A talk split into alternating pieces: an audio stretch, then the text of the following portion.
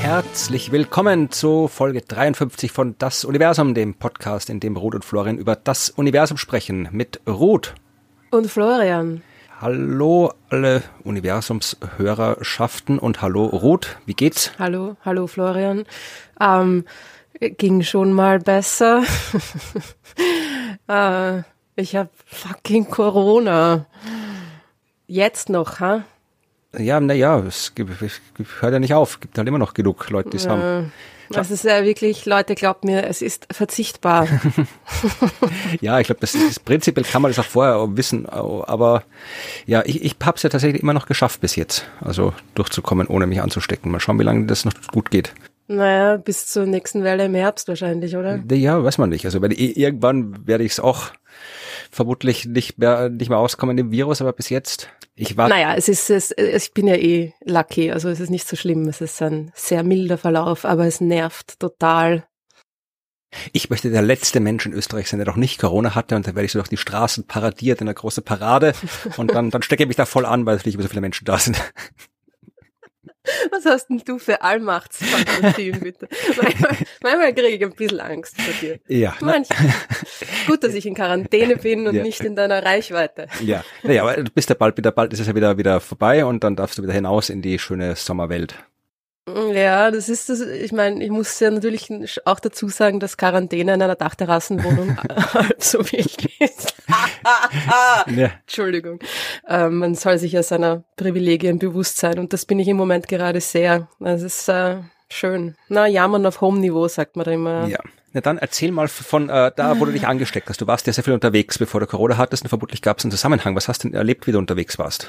ja, ich habe mich natürlich nicht ich habe mich unterwegs angesteckt, ja, aber nicht arbeitend, sondern letzte Woche, wo ich mich äh, entschlossen habe, endlich einmal Urlaub zu machen, und zwar im wunderschönen Amsterdam bei meiner Schwester. äh, ja, es war ein, ein, ein Familienerbstück. Äh, ja, ja, immerhin. Immerhin, ich meine, es ist schon, wenn man sich dann irgendwie so über Viren und die Art und Weise, wie sie übertragen werden und wo sie schon waren, Gedanken macht, habe ich mir gedacht, immerhin habe ich es von meiner Schwester. nicht von irgendwem. Naja. Klassische Geschichte, aber gut, kann man nichts machen. Hast du was wissenschaftlich Relevantes auch erlebt? Wie, in Amsterdam? Ja, keine Ahnung, vielleicht in Amsterdam auch, aber du warst ja auch davor noch unterwegs, seit der letzten Sendung in Deutschland beim Radio und bei äh, Vorträgen. Ach, stimmt. oh Gott. Ich, ich hab, also ich, irgendwas ist mit diesem Corona-Matschhirn hm. da schon dran, weil ja, ja. Äh, mir geht's zwar nicht schlecht, aber irgendwie, es ist alles so ein bisschen Piep, so schwer, schwerer zu, schwerer abzurufen im Gehirn. Also wundert euch nicht, wenn es heute nicht ganz so.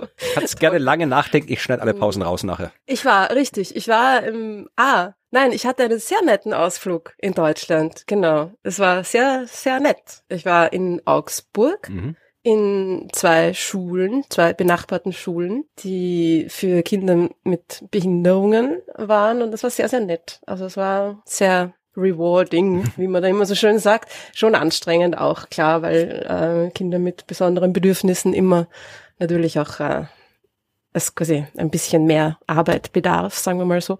Aber es war super. Und dann war ich beim, bei der zehnjährigen Jubiläumsfeier des NAVIC, des Ach, das Deutschen Instituts für Wissenschaftskommunikation. Ja. ja.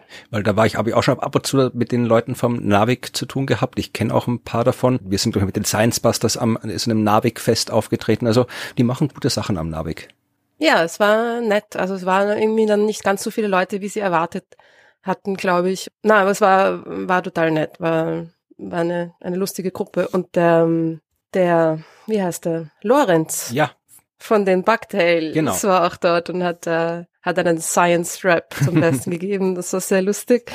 Und dann war er noch bei mir im Planetarium und hat sich, glaube ich, gefreut, dass ich dort war und dass wir uns mal persönlich kennengelernt haben und äh, war aber total, er war dann irgendwie auch natürlich total belagert von, von Leuten, die alle mit ihm reden wollten ja. und bin gar nicht so richtig dazu gekommen, mit ihm zu reden. Ja, sehr schön. Ja, naja, und dann war ich, genau, das war in Karlsruhe und dann bin ich kurzerhand noch nach Saarbrücken gefahren, um dort den saarländischen Rundfunk zu besuchen.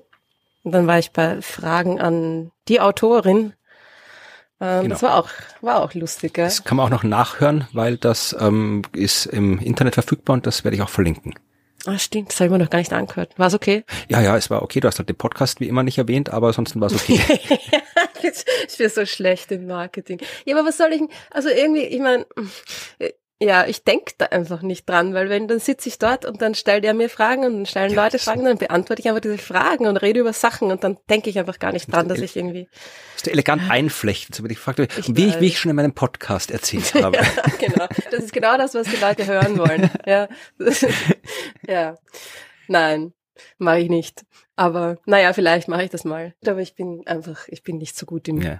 im Marketing. Ja, ich auch nicht. Und ich habe dazu auch eine Geschichte zu erzählen. Und bevor ich die erzähle, äh, wollte ich noch anmerken, wer der komische Geräusche hört. Ich habe hier, weil es so heiß ist, meine Balkontür offen und Ruth podcastet quarantänebedingt nicht von dort, wo sie sonst podcastet und hat vielleicht auch irgendwie quietschende Sessel oder sonst irgendwelche Geräusche, die sonst nicht kommen. Also nicht wundern, wenn ihr heute Sachen hört, die ihr sonst nicht hört. Ja, alles Dann, anders. Ja. ja. Äh, nein, also Marketing, Podcast. Weißt du, wo ich gestern war? Nein. Ja, ich war auf dem Ö3 Podcast Festival. Oi, oi, oi, oi, oi. Wieso tust du denn sowas an?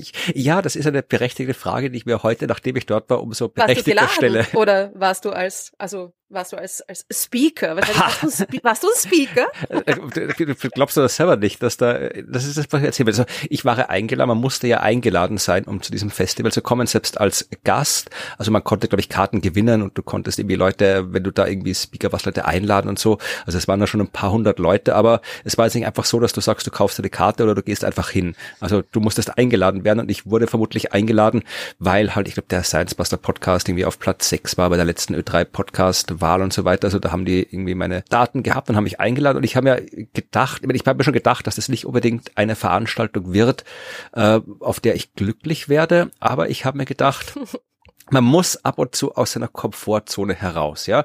Das ist mhm. immerhin, mein Ö3 ist immerhin der größte Radiosender in Österreich und die haben immerhin das äh, erste österreichische Podcast-Festival gestartet, nachdem ja es die du das ja machen wolltest. Ja, genau, ich habe das ja vorgeschlagen, ich wollte, dass die Science Busters äh, das erste österreichische Podcast-Festival veranstalten, weil es noch keines gab, aber irgendwie war die Resonanz und die verfügbare Zeit bei den restlichen Science Busters zu gering, als dass wir das machen können. Darum hat Ö3 gemacht. Ja, und ähm, jetzt habe ich gedacht, das ist halt irgendwie, äh, ich mache ja auch Podcasts und nicht nur einen und das ist Teil meines Jobs und ich muss mir das mal anschauen, was da jetzt abgeht bei dieser Podcast-Szene. Und ja, es war ich weiß nicht, wie man es, es war schrecklich, also wenn man es mal ganz, Nein, also ich will Sie sagen, ich will, man, muss immer aufpassen, dass ich nicht so der alte, verbitterte Mann bin, der irgendwie schon Podcast gemacht hat, bevor die meisten andere Podcasts gemacht haben. Und jetzt machen die jungen Leute alles ganz anders oder alles ganz schlimm und früher was besser. Ich meine, das möchte ich ja auch nicht in diese, in diese Rolle verfallen, ja. Aber ich tue mir schwer, nicht in diese Rolle zu fallen, weil es war früher. Weil du einfach ein alter, verbitterter Mann bist. ja, vermutlich. Ja, das auch. Das kommt dazu. Nein, aber also ich habe hab, äh, das Programm lief so ab. Ich kann es auch verlinken. Ihr könnt euch auch die meisten Acts äh, anschauen, die da aufgetreten sind. Da gab's äh, Film- und Videoaufnahmen. Äh, verlinke ich in den Show Notes, wenn man sich das antun möchte. Mittags hat's angefangen und es gab dann ja diverse Podcasterinnen und Podcasts, die da aufgetreten sind und halt ja ihr Ding gemacht haben. Es gab zwischendurch Talks und dann eine Podiumsdiskussion und dann irgendwie Party auf der Dachterrasse da vom neuen Ikea-Gebäude im, ähm, wie beim Westbahnhof. Charmant dann. Nein, ich weiß nicht, ob du schon warst, das ist sehr, sehr schön Ja, dort. nein, das ist doch gut, ja, doch, ja, ja. Aber das ohne, das, also ohne, ohne den Westbahnhof, ne? Party auf der neuen Dachterrasse von Ikea. Hört ja. sich irgendwie so nach Shopping City Süd. Nein, das ist ja so Industriegebiet an, aber ja, ja, ich weiß. Ich und äh, da im fünften Stock, also über dem Ikea im fünften Stock ist so ein, so ein hippes, mega hippes, ich habe noch nie so was hippes in meinem Leben gesehen, äh, hippes Hostel. Also das ist wirklich, äh, wenn wir es äh, als Klischee machen, wir machen jetzt so richtig so ein hippes Großstadt-Hostel für die hippen jungen Menschen, äh, dann kommt sowas raus. Also wenn man es wenn man's parodieren möchte, da kommt sowas raus. Also vermutlich ist es eh ganz okay. Und da fand die Veranstaltung statt und dann in der Dachterrasse, wo also Bar und, und Lounge und äh, Essen und Trinkenstände waren, da war dann die Party. Ja, also und da gab es halt so Podcasts und es waren halt so offensichtlich, ja, äh, die, die erfolgreichsten Podcasts Österreichs. Die meisten haben wir nicht gesagt. Es hat irgendwie angefangen mit äh, dem Podcast Havidere. Ich weiß nicht, ob du den kennst Ich glaube, das brauche ich gar nicht fragen bei allem, was ich jetzt sage nach, aber. Frag's trotzdem, dann ja. kann ich auch wieder ein Wort sagen. Ja, also das sind äh, zwei Ö3 Moderatorinnen, nämlich Gabi Hiller und Philipp Hanser und Paul Pizzera, die kennst du vielleicht, der ist von Pizzera ja, und Jaus. Ja, drei, nicht zwei. Ja, zwei sind bei Ö3 und der dritte Paul Pizzera, das ist der von Pizzera und Jaus, der ist ja Kabarettist, Ach, Musiker. Das ist so ein Sänger-Duo, gell? Genau, ja. ja. Die kenne ich sogar, schau ja, an. Schau. Ja, das war, ja, das, so ein klassischer, wie soll man sagen, äh, Promi-Comedy-Podcast. Also die saßen halt da und der eine war gerade in Portugal und war aus Portugal zugeschaltet und dann haben die hat er erzählt, was er also in Portugal getrieben hat, dass er jetzt gerade am Strand war und mit seiner Freundin war er in einem Club und im Club durften sie nicht rein, weil er die falschen Schuhe anhatte. Und dann hat die äh, Moderatorin von Ö3 noch erzählt, dass sie im Zug gesessen ist und da jemanden gehört hat, der zuerst mit seiner Frau und dann seiner Freundin telefoniert hat. Und dann haben irgendwie alle applaudiert und dann war es aus. Und, und jetzt müssen sich alle Universumshörer Hörerinnen auch nochmal anhören. Danke. ja, das war ja, das hat 30 Minuten gedauert. Und dann war irgendwie hier Erklär mir die Welt, Andreas Sator, der hat auch den ersten Ö3 Podcast Award gewonnen. Das ist so ein Interview-Podcast. Da war ich sogar schon mal. Genau, richtig, mhm. da warst du schon mal. Du kennst ihn, ja? Schau, sogar kennst zweimal. Du doch, ja. Ja. Genau. Ähm, ja, das war, der hat irgendwie den Typen interviewt, der Rebel Meat erfunden hat. Ja, dann ging's halt schnell bergab. Also dann möchte ich so lästern über die Leute. Die, haben ja jetzt sind auch alle, die machen, nur weil es mir nicht gefällt, heißt das nicht, dass alles schlecht ist, ja. es kam dann Michi Buchinger, der ist auch ganz, ganz, ganz populär in Österreich. Der hat irgendwie YouTube und Kabaretts da.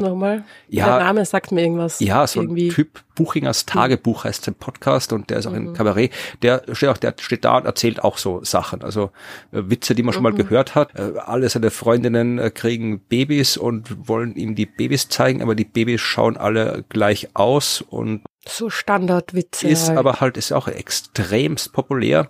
Und dann kam eine Influencerin, die erklärt hat, wie man eine Marke aufbaut. Das war auch hervorragend. Das Wort Influencer ist für mich gerade ein bisschen. ja. Na gut. Nein, das, die hat irgendwie, die war, keine Ahnung, irgend so eine, bei irgendeiner Agentur und dann hat sie irgendwie einen Fußballer geheiratet und war damit bei Red Bull Leipzig und hat dann irgendwie angefangen, so Mode-Influencer auf Instagram zu werden und hat jetzt irgendein eigenes Modelabel und hat halt so erzählt, dass man irgendwie sich selbst treu sein muss und durchhalten muss und an sich glauben muss und so und dann, dann ist man erfolgreich und sowas hat die halt erzählt. Ja.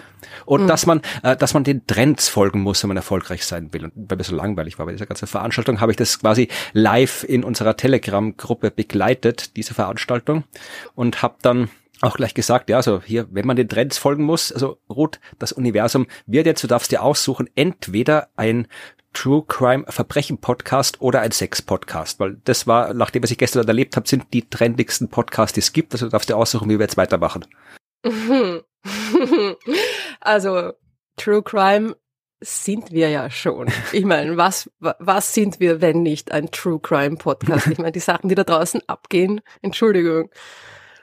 Beim Sex bin ich mir nicht ganz so sicher. Wohl Dirty Space News kennst du schon, oder? Ja, ja, natürlich, ja. Ja, ja aber also, die muss man sehen. Gewisse Parallelen, ja, das ist ein Podcast, man kann es beschreiben, aber dann will man.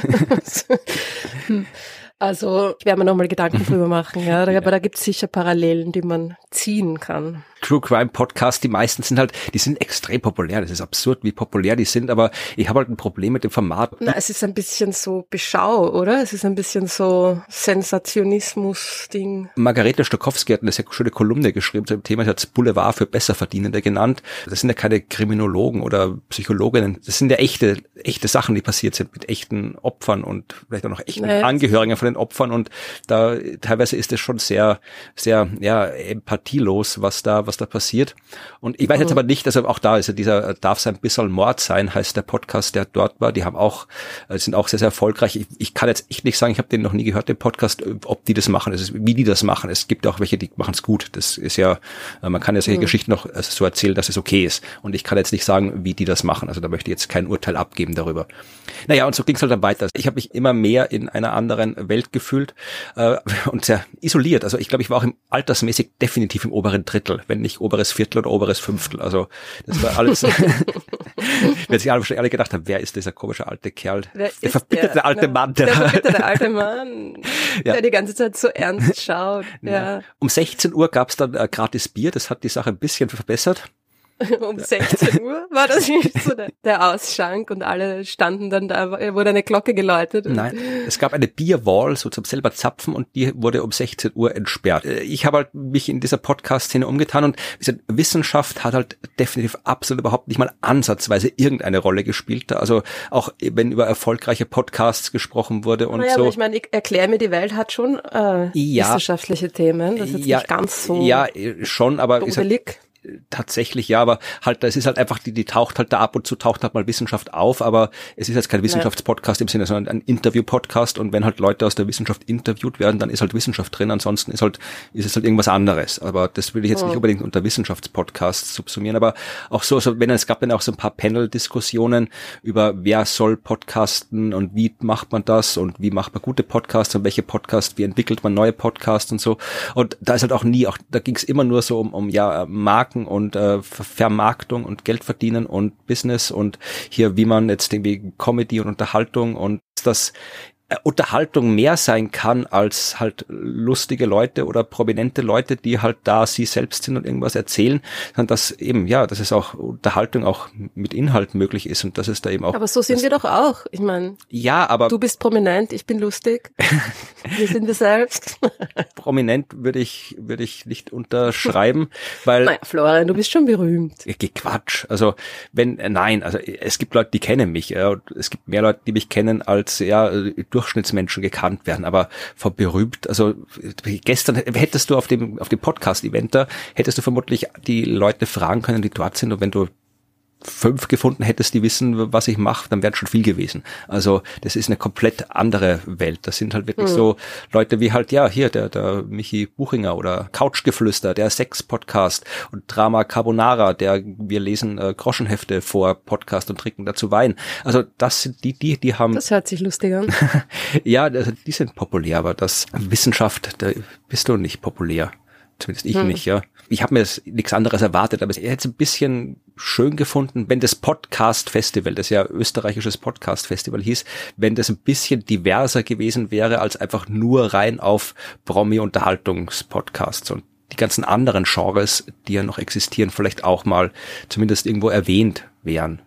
Also das hätte ich ja. nett gefunden. Weil es ist ja nicht so, dass wir kein Publikum haben. Man hätte so, während dem, während die Bierglocke läutet, hätte man irgendwie eine Seitenkategorie Podcasts, die es sonst auch noch gibt, machen können. ja, aber das Ding ist ja, dass hier die, die mediale Wahrnehmung auch sehr verzerrt ist. Also, wie gesagt, ich, ich weiß ja von diversen Podcasts auch, was die für Hörerzahlen haben. Und äh, wir sind nicht so schlecht. Also wir haben durchaus, äh, wir haben mindestens so viele Hörer wie, wie Andreas Sator zum Beispiel, ja, und der gilt als einer der erfolgreichsten Podcasts. Ja, ja, ja, der gilt als einer der erfolgreichsten Podcasts Österreichs, ja. Aber das Ding ist halt, unsere Hörer sind halt eben größtenteils nicht aus Österreich, weil wir halt den deutschsprachigen Markt ziemlich gut abdecken. Also unsere Zahlen sind immer im Verhältnis äh, 10 zu 1, Deutschland, Österreich und die Schweiz auch verhältnismäßig. Das heißt, wir haben halt äh, sehr viele Hörer und Hörerinnen in Deutschland und anteilsmäßig auch genauso viele in Österreich.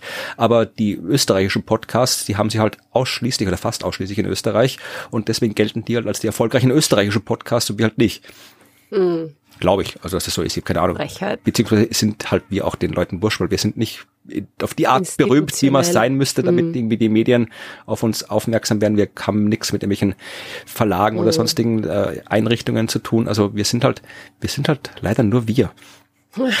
Aber irgendwie ist es ja auch wurscht. Also man muss ja, also das, die, die, die Frage ist natürlich die, die wie es mit der Reichweite ist und ob man natürlich eh nur die Leute erreicht, die sowieso schon interessiert. Und das ist ja das, was zwar einfach ist, aber womit man sich nicht zufrieden geben sollte. Ist halt die Frage, dass wenn man eine, eine, wenn nicht Ö3 ähm, hat, dass man dann natürlich andere ja.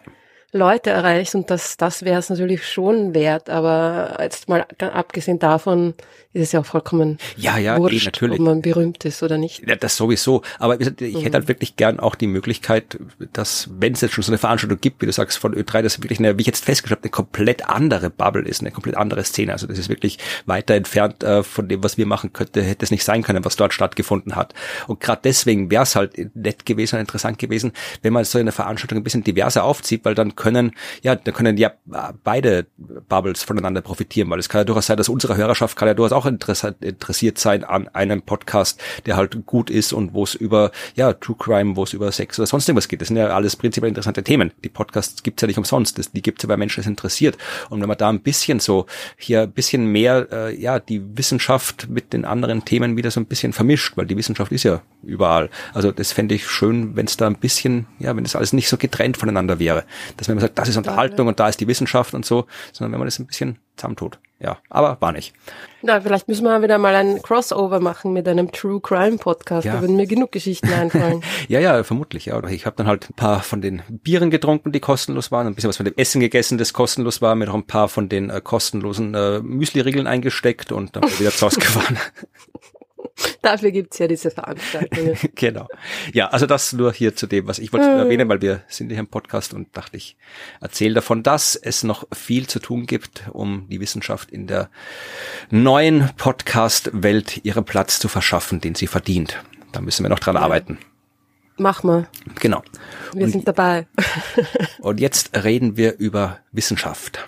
Yeah. Zwar hast du ja in der letzten Folge sehr, sehr ausführlich über das schwarze Loch im Zentrum unserer Milchstraße erzählt. Mehr oder weniger ausführlich, ja. Ich müsste nachher, mir sind nachher noch ein, ein, paar Sachen eingefallen, die ich hätte sagen können, wollen, sollen, aber ja, ist egal. Es gibt zehn Papers zu dem Ding, also hätte ich ja. noch viel mehr erzählen können, ja, aber. Eh. Ja, eh.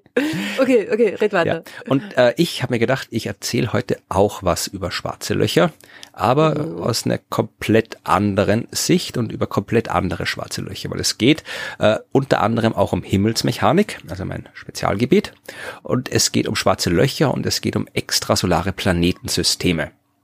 Okay. Und zwar geht es um eine Arbeit, die ist von Leuten von der Uni Kalifornien und der Universität äh, Colonel, Colonel, Cornell University. Alright, Colonel. ja, also aus Cornell und Santa Cruz sind die Leute und heißt Capture of Primordial Black Holes in Extrasolar Systems. Das heißt, es geht um Folgendes. Es geht nicht um die schwarzen Löcher, von denen du erzählt hast. Nicht um die supermassereichen schwarzen Löchern in den Zentren von Galaxien. Nicht um schwarze Löcher, die Millionen oder Milliarden Mal so viel Masse haben wie unsere Sonne. Sondern es geht um primordiale schwarze Löcher.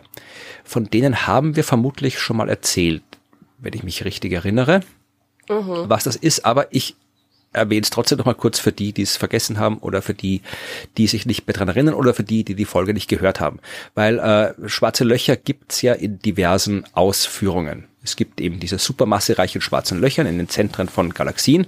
Es gibt die stellaren schwarzen Löcher, die entstehen, wenn ein Stern am Ende seines Lebens kollabiert und zum schwarzen Loch wird. Das sind so schwarze Löcher, die haben halt dann so ein paar bis ein paar Dutzend Sonnenmassen.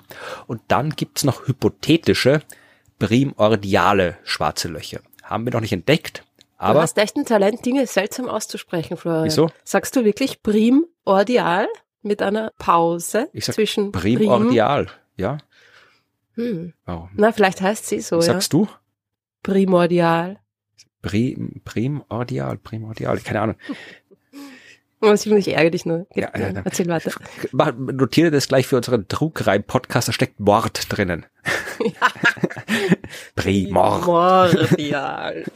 ja. Aber also, wie man immer es ausspricht, diese primordialen schwarzen Löcher, das, äh, wir wissen nicht, ob es die gibt, äh, wir wissen, dass es sie geben könnte. Das sind schwarze Löcher, die sehr, sehr wenig Masse haben und sehr, sehr wenig Masse heißt hier, ja, so viel wie ein Berg oder so viel wie ein Planet ungefähr so in dem Bereich. Ja, oder, oder kleiner, ne? Die gibt's in allen Größenordnungen, äh, oder? Wenn sie es gibt, kann das in, wenn sie es gibt. Ja. Und äh, die denkt man sich, dass sie entstanden sind, quasi direkt nach dem Urknall. Also nicht direkt nach dem Urknall, sondern äh, nach der inflationären Phase, was ja auch quasi direkt nach dem Urknall ist, also 10 hoch minus das ist sehr 32 Sekunden. Urknall. ja, also äh, es liegt daran, also ohne auf die Details einzugehen, ich verlinke einen Podcast, den ich mal zu dem Thema gemacht habe. Je kürzer nach dem Urknall, nachdem so ein schwarzes, primordiales schwarzes Loch entstanden ist, desto geringer ist seine Masse und je geringer die Masse von dem schwarzen Loch ist, desto schneller löst es sich durch die Hawking-Strahlung wieder auf. Ja, und alles, was vor dieser Inflationsphase entsteht, entstanden wäre, also dieser Phase, wo das Universum sich in unvorstellbar kurzer Zeit unvorstellbar weit ausgedehnt hat. Alles, was davor entstanden wäre, wäre so winzig gewesen, dass die gleich wieder weg wären. Aber nach dieser Inflationsphase, also so 10 hoch minus 32 Sekunden nach dem Urknall, da können diese primordialen schwarzen Löcher ja so Masse haben von so einer Milliarde Tonnen ungefähr, also so viel wie Berg. Und äh, diese primordialen schwarzen Löcher, die können dann so ein paar Milliarden Jahre leben. Und jetzt stellt sich die Frage, wo kommen die her? Da gab es ja doch nichts, was ein schwarzes Loch werden hätte können nach dem Urknall. Da war ja nichts. Mhm. Es keine Sterne, die kollabieren hätte können oder sonst irgendwas. Da gab es äh, nur ja Energie, die halt so in diesem frühen Winduniversum mehr oder weniger gleichmäßig verteilt war. Und das mehr oder weniger ist wichtig, weil es halt aufgrund der diversen quantenmechanischen äh, Eigenschaften leichte Dichteanomalien gab. Also es gab Bereiche im Universum, wo ein bisschen mehr Masse war, Bereiche, wo ein bisschen weniger Masse war. Und wenn halt durch den quantenmechanischen Zufall in einem ausreichend kleinen Bereich ausreichend viel Masse äh, vorhanden war, dann ist da eben so ein primordiales schwarzes Loch entstanden. Also diese primordialen schwarzen Löcher sind wirklich durch die Quantenfluktuationen im Universum, im frühen Universum entstanden, als das Universum selbst noch so winzig war, dass man es irgendwie als Quantenobjekt quasi betrachten muss. Das ist die Hypothese. Okay. Genau, ja. die Spitze, die Schaumkrone ja. der, der Wellen im ganz frühen Universum, ja. Genau, also das frühe Universum hat so vor sich hin Quanten fluktuiert und ab und zu haben diese Quantenfluktuationen per Zufall ein bisschen Materie so weit zusammengequetscht, dass ein schwarzes Loch draus geworden ist, wenn man es ganz simpel sagen will. Wenn es denn so war, wir wissen es nicht und äh, wenn diese schwarzen Löcher halt wirklich groß genug sind, also Größe bei jetzt hier Masse, ja, die von der Größe her sind die wie Elementarteilchen oder noch viel kleiner. Ja, also das sind äh, quasi äh, Teilchen, Elementarteilchen, die äh, eine Milliarde Tonnen oder mehr an Masse haben. So kann man sich das vorstellen. Und wenn man es kann. Wenn man unbedingt will, kann man sich das so vorstellen. Ja.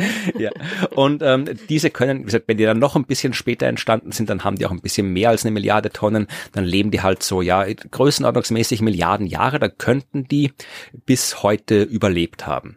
Und jetzt ist die Frage, ja, könnte man das irgendwie nachweisen? Weil es wäre schon gut zu wissen, ob das wirklich so ist. Wir haben ja auch schon darüber diskutiert, dass primordiale schwarze Löcher vielleicht äh, einen relevanten Teil der dunklen Materie darstellen wir wissen immer noch nicht, welche Natur die dunkle Materie hat. Also wenn da wirklich sehr viele primordiale schwarze Löcher entstanden sind nach dem Urknall, dann fliegen die überall rum und haben halt Masse und schauen nicht aus, weil sie so winzig sind.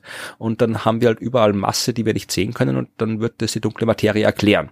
Und deswegen wäre es schön zu wissen, ob es primordiale schwarze Löcher gibt oder nicht. Und das kann man überprüfen, ja, indem man schaut, wenn man Glück hat, verdampft zufällig gerade eines durch die Hawking-Strahlung, löst sich auf. Das schaut dann so aus wie eine große Explosion, so eine Gamma-Strahlenblitz oder sowas. Aber es gibt halt auch anderes Zeug im Universum. Wieso explodieren die zum Schluss? Gute Frage, weiß ich nicht. Okay. es wird den Grund geben, warum das so ist, aber ich weiß es tatsächlich nicht. Vielleicht hat es irgendwas damit zu tun, dass die Hawking-Strahlung ja von der Größe abhängt. Da kriegst du vielleicht so einen exponentiellen Prozess. Mhm. Also wenn das schwarze mhm. Loch groß ist, dann kommt ein bisschen Hawking-Strahlung raus. Wenn es kleiner wird, kommt mehr Hawking-Strahlung raus. Dann wird es schneller noch kleiner. Dann kommt aber noch mehr Strahlung. Also das wird so ein selbstverstärkender Prozess sein, der dann am Ende dazu führt, dass es dann wirklich so am Ende so ein großes Bumm macht und das ganze schwarze Loch in sehr, sehr, sehr, sehr, sehr kurzer Zeit sich aufgelöst hat. Mhm, mh. Könnte ich ja, mir vorstellen, dass das, das so ist. Klingt halbwegs plausibel, ja. Na schau. Sind wir doch nicht ganz blöd. ja, und ähm, ja, jetzt haben diese äh, Autorinnen und Autoren dieser Arbeit sich überlegt, Vielleicht kriegen wir das auch irgendwie anders raus.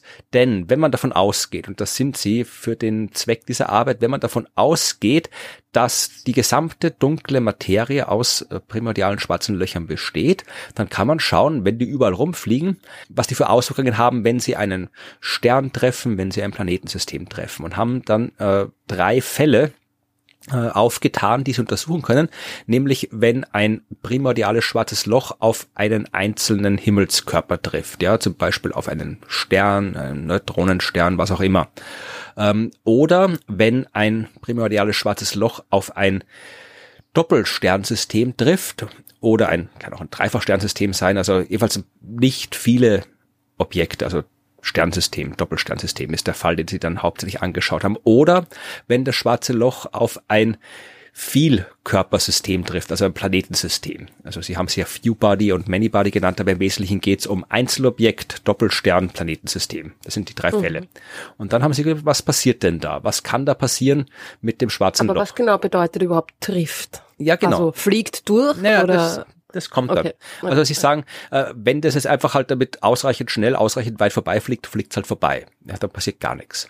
Aber wenn jetzt ähm, die sich so nahe kommen, dass sie vernünftigerweise irgendwie wechselwirken können durch Gravitation, dann kann im ersten Fall, wo das schwarze Loch eben auf einen einzelnen Körper, sagen wir einen Stern, trifft und trifft heißt in dem Fall äh, die Gravitationskraft, die zwischen den beiden wirkt, sorgt dafür, dass das schwarze Loch sehr schnell abgebremst wird und äh, wenn eine große Masse abgebremst wird, dann passiert was?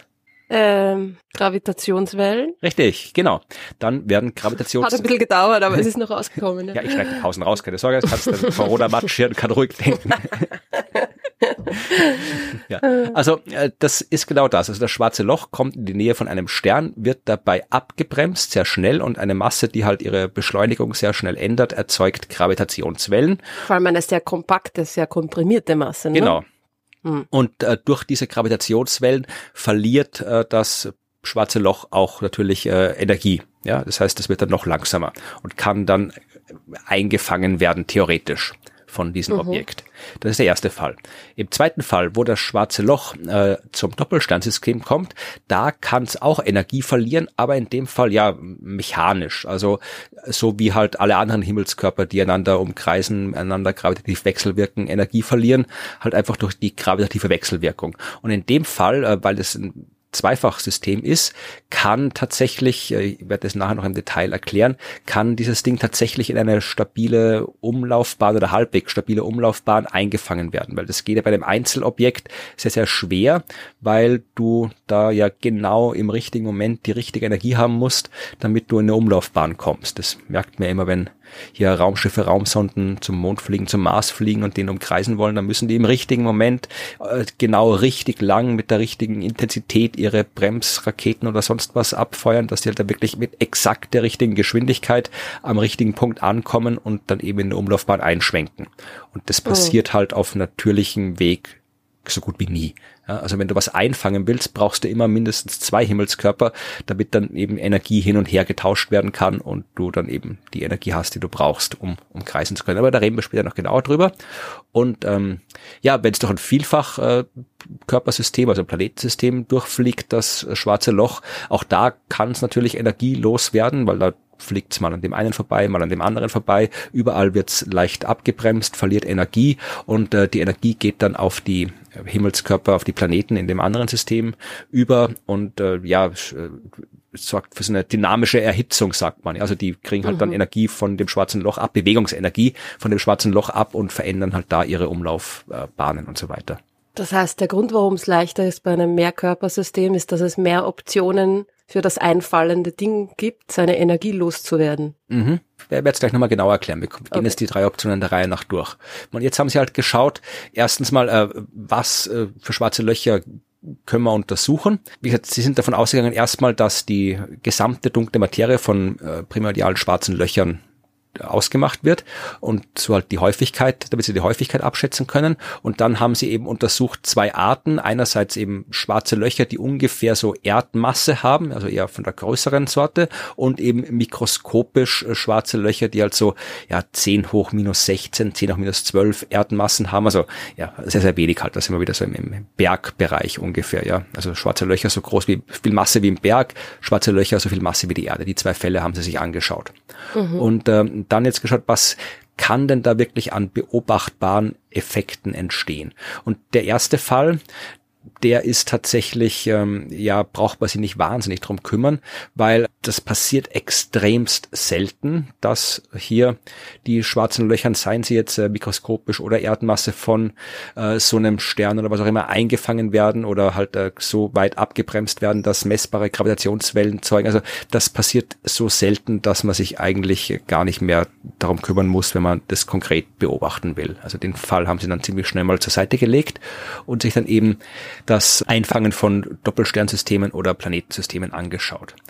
Da gibt es einen wesentlichen Unterschied zwischen Doppelstern und Planetensystem, nämlich äh, wenn du bei einem Doppelstern bist, ja, da hast du so wenig Himmelskörper, dass es nicht so chaotisch ist. Das heißt, dieser Prozess des Einfangs ist in dem Fall umkehrbar. Das heißt, da kann das schwarze Loch eingefangen werden und fliegt wieder raus. Das funktioniert so. Du stellst dir vor, du hast jetzt zwei Sterne, A und B, und ein schwarzes Loch. Ja, und jetzt kommt dieses schwarze Loch äh, nahe am Stern B vorbei und wird von diesem Stern B mit der Gravitationskraft entsprechend abgebremst. Die verliert, das schwarze Loch verliert Energie und sobald es ausreichend viel Energie verloren hat, wird es vom Stern A eingefangen. Und deswegen funktioniert das ja. Du hast Stern A und B nahe beieinander. Äh, durch die Wechselwirkung mit dem Stern B verliert das schwarze Loch Energie und irgendwann hat es genau die richtige Menge an Energie, dass es reicht für die Umlaufbahn um A. Mhm. Und dann wird's von A eingefangen.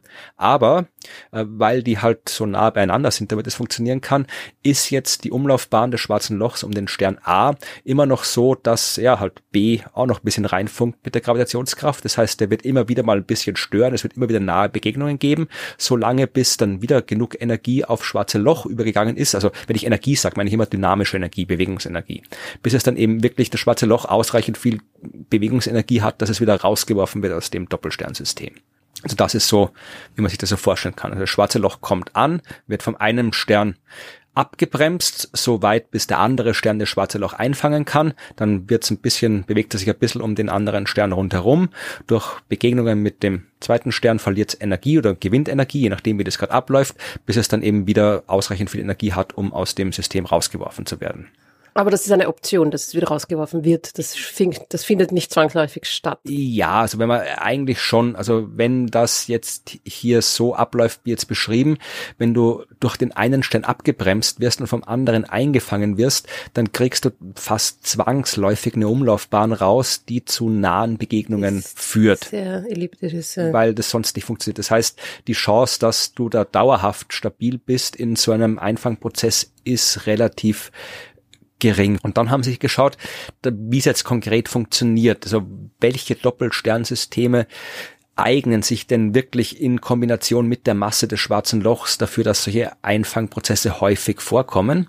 Und sie stellen fest, dass äh, wenn du ein Doppelsternsystem hast, das, wo, die, wo die sehr weit auseinander sind, ja, also wo du wirklich so 100 astronomische Einheiten zwischen den Sternen hast. Das ist schon groß, ja, das ist doppelt so groß wie unser Sonnensystem, wenn man es bis zum äußersten Planeten misst. Ja, also es ist hm. wirklich groß, 100 astronomische Einheiten zwischen den Sternen und dann müssen es auch noch sehr, sehr massive Sterne sein. Ja, ähm, dann kann das tatsächlich funktionieren, dass die tatsächlich viele solche Objekte einfangen können oder oft einfangen können. Das Problem ist, dass wenn du jetzt die realistischeren Erdmasse schwarzen Löcher hernimmst. Äh, da geht man davon aus, dass es die häufiger gibt, weil die halt später nach dem Urknall entstanden sind, mehr Masse haben und länger überleben. Da ist tatsächlich die Einfangrate, die sie da in ihren Simulationen haben, extrem gering. Ja, also das kommt wirklich so selten vor, dass äh, man auch da sagen kann, da, da, da ist keine Chance, dass man da irgendwo was beobachten könnte, weil du könntest ja auch da nach Gravitationslinseneffekten suchen. Weil du hast mhm. halt eine große Masse, äh, die nicht sichtbar ist im eigentlichen Sinn, sich aber halt in Kombination mit zwei Sternen ständig befindet und immer mal mal vor dem einen Stern steht, mal hinter dem einen Stern steht und so weiter.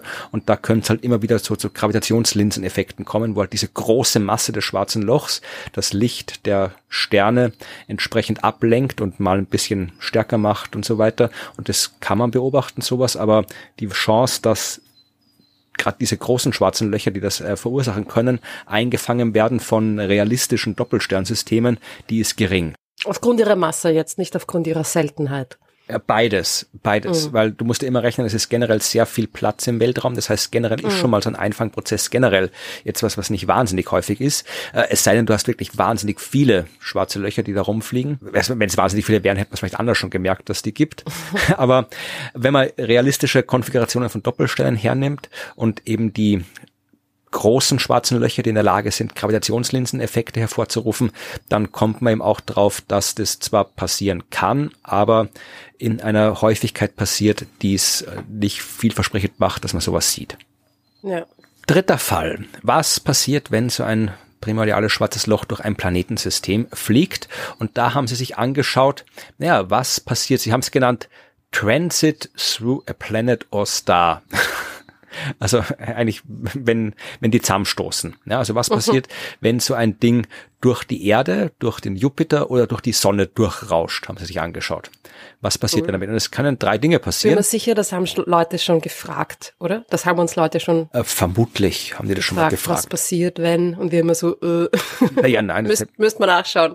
Verschieben wir auf später. Es, Jetzt ist es soweit. Es kommt drauf an, ja. Also es gibt äh, quasi vier Möglichkeiten, die passieren können. Erstens, äh, der Durchgang führt weder zu einem Einfang vom schwarzen Loch, noch wird die, die Erde zerstört. Das wäre so ein glatter Durchschuss quasi.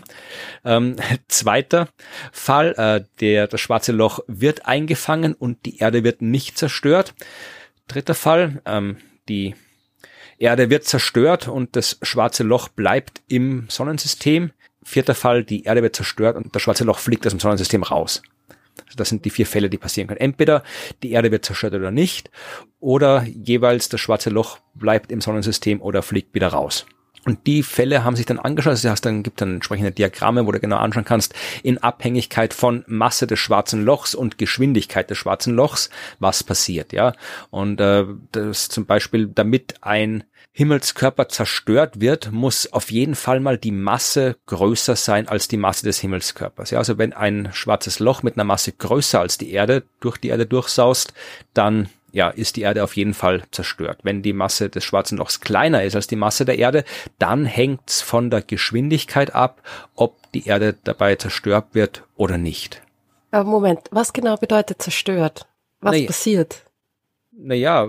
Weil auch wenn das Ding eine Masse hat, die größer ist als die Erde, ist es ja trotzdem nur wahrscheinlich ein paar Zentimeter groß oder so. Ne? Naja, aber die, die fliegt halt dann da durch und da wird halt dann sehr viel kinetische Energie frei. Macht einen Tunnel, ne? Ja, aber es wird halt, schau her, äh, du kannst auch, äh, wenn ich jetzt, wer ein bisschen empfindlich ist, hört jetzt weg. Ich kann auch äh, mit einem scharfen äh, Spieß sehr, sehr langsam einen Tunnel durch deine Hand bohren ja? Warum, warum meine Hand? Weil okay. du gefragt hast, ja? Durchbohren, ja? Das tut dann zwar weh, aber deine Hand wird nachher noch da sein und dir wird es nachher noch halbwegs gut gehen und äh, du wirst halt dann, du ein bisschen, gehst zum Arzt und dann ist wieder gut. Wenn ich jetzt aber mit einer Pistole sehr, sehr schnell auf dich schieße, also ich kann eh langsam schießen, die Pistole Kugel bewegt sich sehr schnell, dann reicht allein die kinetische Energie, darum sind ja Waffen so gefährlich. Ja, das ist auch eine ganz kleine äh, Patronen, die auch äh, relativ wenig Masse haben, aber darum sind die so gefährlich, weil die halt so viel äh, kinetische Energie übertragen beim Durchgang durch den Körper. Und diese kinetische Energie, die macht dich dann halt fertig oder tot. Zerfetzt dir halt einfach deine Zellen und so weiter. Schau, ich man merkt schon, dass du von dem True Crime Podcast inspiriert worden bist. Ja, ja, ja, genau, genau. Ja, aber äh, tatsächlich ist es eine sehr gute Analogie, Verstehe. der Schuss. Und das hängt wirklich von der Masse ab. Also wenn die Masse quasi gleich oder höher ist wie die der Erde, dann ist die kinetische Energie stark genug, um die Erde quasi zu zerreißen. Genau. Und wenn die Masse kleiner ist, dann kann's, könnte es sich noch ausgehen, dass es durchfliegt, genau. ohne, also schon Schaden verursacht, aber eben nicht fatal ist. Genau, da hängt es dann eben auch von der Geschwindigkeit ab, wie schnell das schwarze Loch ist, ob es zerstört wird oder nicht. Ja, also hm. äh, du kannst ein schwarzes Loch einfangen in einem Planetensystem, wenn das schwarze Loch eben ausreichend wenig Masse hat und ausreichend langsam unterwegs ist. Dann funktioniert mhm. das Ganze. Ja, dann bist du in der Region. Das geht halt sowohl bei einem, kann dann sowohl durch die Erde durch den Jupiter, durch die Sonne oder halt im allgemeinen Fall durch den kleinen Planeten, den großen Planeten oder einen Stern eingefangen werden. Da muss das schwarze Loch halt dann gerade mit der richtigen Geschwindigkeit ankommen, nicht so schnell und muss die richtige Masse haben, nicht so viel. Und dann wird eingefangen vom Planetensystem, ohne dass die Planeten, die Himmelskörper oder der Stern dabei zerstört werden. Also das ist theoretisch möglich.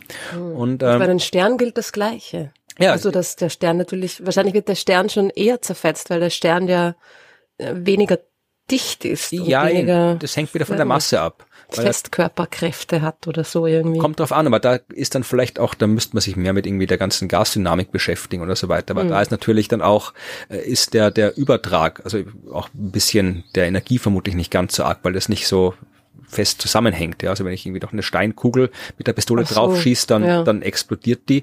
Wenn ich jetzt irgendwie, keine Ahnung, in die Luft schieße, dann explodiert die Luft nicht, dann geht es einfach durch. Ja. ja.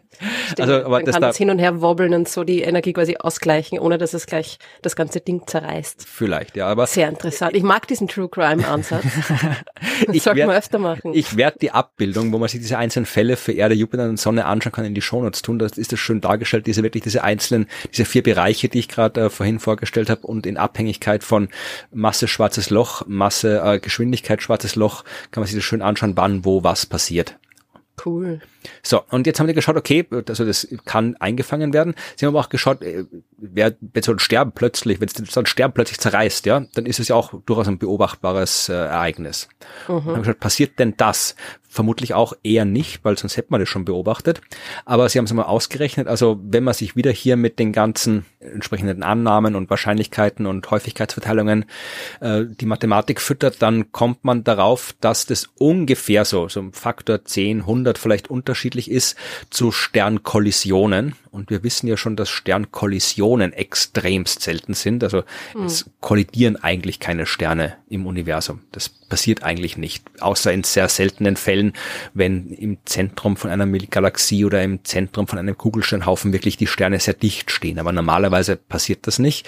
Und tatsächlich haben sie ausgerechnet, es kommt zu, das finde ich eine sehr bescheuerte Einheit, äh, 10 hoch minus 26 zerstörten Sternen pro Sekunde keiner was vorstellen unter dieser Einheit. Darum habe ich es umgerechnet, das ist ungefähr einmal alle 10 hoch 18 Jahre. Also okay, 10 hoch 18 Jahre passiert, ist, ja. ja. das Universum ist 10 hoch 9 Jahre alt ungefähr, größenordnungsmäßig. 10 hoch Zehn? Ja, ja, ungefähr, ja. Das heißt, mhm. wir sind dann noch wirklich, wir sind noch weit, weit, weit entfernt, dass das passiert. Also mhm. da kann das mhm. Universum noch, noch ein paar Milliarden, eine Milliarde Mal das Universum bis jetzt, dann sind wir ungefähr da, dass es theoretisch einmal hätte passieren können. Ja, und äh, der Einfang, das andere, also das, wo das, das schwarze Loch eingefangen wird, ist tatsächlich minimal wahrscheinlicher. Das vorhin waren 10 hoch minus 26 Sternzerstörungen pro Sekunde. Äh, es gibt 10 hoch minus 24 Einfänge von schwarzen Löchern pro Sekunde. Also halt 10 hoch einmal alle wow. 10 hoch 16 Jahre. Also passiert auch nicht wirklich oft. Okay. Naja, eh, ich meine, das, das Universum ist einfach leer. Ja. Ja. Aber auch da wieder, es hängt dann wieder auch von der Masse der schwarzen äh, Löcher. Das heißt, jetzt haben Sie eine super tolle Arbeit gemacht mit all den Optionen, all den Fällen, sich das alles genau ausgerechnet und dann kommen wir drauf, kann man es beobachten? Nein. Nein, also schon wieder. am Schluss schreiben Sie schon noch was. Also das Ding ist halt, wir sind vermutlich in der Situation, wo wir auch waren in den, weiß nicht, 70er, 80er Jahren, als wir Exoplaneten gesucht haben. Äh, da haben wir auch gewusst, okay, vielleicht sind da Unmengen Planeten bei anderen Sternen, aber wenn die alle so sind wie bei uns, so groß wie die Erde, so groß wie der Mars, dann sehen wir die halt nicht. Sind wir nicht in der Lage dazu. Und sie sagen auch hier, äh, wenn es äh, die kleinen schwarzen Löcher gibt, diese mikroskopischen Dinger, ja, die, da, da, da fehlt uns halt die entsprechende Beobachtungstechnik, dass wir deren Auswirkungen sehen können, halt nur bei den großen. Und äh, die sind halt in dem Fall bei den großen schwarzen Löchern ist die Wahrscheinlichkeit halt zu gering. Aber man kann trotzdem bei den kleinen schwarzen Löchern, wo das wahrscheinlicher ist, dass da solche Einfangprozesse vorkommen, können die tatsächlich, sagen sie, äh, von Pulsaren, ja, Neutronensterne, die schnell rotieren und deren Radiowellen wie so ein Leuchtturm in regelmäßigen Abständen über die Erde hinwegstreichen, wenn wir gerade Glück haben. Das heißt, wir gucken zum Himmel und sehen dann einen Stern so im, im Millisekunden, Sekundenbereich Radiowellen abgeben, sehr regelmäßig, diese Pulsare. Die könnten, wenn sie gerade so ein schwarzes Loch einfangen, kurzfristig, äh, könnte das beobachtbare Auswirkungen haben, weil dann halt, ja, der Pulsar kurzfristig ein bisschen falsch geht. Ja, also der, der mhm. wackelt halt hin und her, wodurch das eigentlich die regelmäßigen Radiosignale, die, die sehr regelmäßigen Radiosignale halt kurzfristig sehr, sehr unregelmäßig werden. Und dann mhm. wieder regelmäßig, wenn das schwarze Loch weitergeflogen ist. Also das könnte man tatsächlich beobachten, wenn es denn passiert. Und das vielversprechendste, sagen Sie, was man beobachten könnte, wäre, wenn wir schwarze Löcher haben, die gerade so eine Masse haben, dass sie sich jetzt auflösen, dass sie jetzt durch die Hawking-Strahlung sich auflösen und explodieren. Und wenn die halt dann von so einem Planetensystem irgendwann in der Vergangenheit eingefangen worden sind, ja, dann könnten wir durch die Beobachtung von Exoplanetensystemen schauen, ob es da zufällig gerade irgendwo was passiert, was äh, so ausschaut wie ein schwarzes Loch, das sich auflöst. Das, mhm. sagen sie, ist das vielversprechend. Ach so, jetzt, jetzt betrifft, jetzt, das heißt natürlich dann in unserer ja. Galaxie, klar, ja ich habe diese Arbeit deswegen ausgesucht, weil ich halt den Ansatz recht interessant fand, dass man mal wirklich anschaut, wenn da wirklich primordiale schwarze Löcher sind, wie stark beeinflussen denn die tatsächlich ja den Rest der Sterne, Planetensysteme und so weiter, weil das ist ja die Frage, die man auch immer stellt, wenn da draußen wirklich alles voll mit schwarzen Löchern ist, wenn die dunkle Materie, die ja angeblich überall ist, aus schwarzen Löchern besteht, ist es dann nicht gefährlich, müssten wir dann nicht ständig irgendwo von schwarzen Löchern äh, durchbohrt werden und so? Da links und rechts rechts vorbeisausen. Und ich fand es halt interessant, dass sich das jemand mal angeschaut hat und ja, dass man festgestellt hat, ist nicht so, hat man ein bisschen erwarten können, weil wenn da ständig irgendwas passiert im Universum aufgrund der primordialen schwarzen Löchern, dann hätten wir das vermutlich mitbekommen, weil wir schauen ja schon seit einiger Zeit sehr genau hinaus mhm. auf die Sterne, auf die Planeten. Also wenn wir Planeten suchen und die sehen wir auch in so gut wie allen Fällen nicht direkt, sondern indirekt. Ja, das heißt, wir suchen bei der Suche nach Exoplaneten nach den indirekten Effekten, die eine planetengroße Masse auf einen Stern hat. Ja, und wir sind recht gut darin geworden, das nachzuweisen. Und beim schwarzen Loch geht's ja im Prinzip ums Gleiche. Das ist auch eine planetengroße Masse, nur dass die planetengroße Masse eben kein Planet ist, sondern ein schwarzes Loch.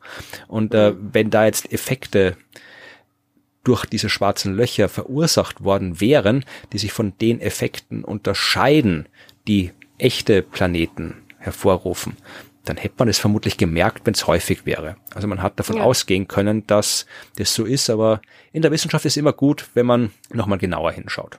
Ja, und vor allem ist es halt auch spannend, weil jemand halt tatsächlich die, diese Annahme, was wäre, wenn die dunkle Materie aus primordialen schwarzen Löchern bestünde, mhm. hergenommen hat und das dann überprüft hat und trotzdem, auch wenn also ja viel, ne? Ja viel dunkle Materie da.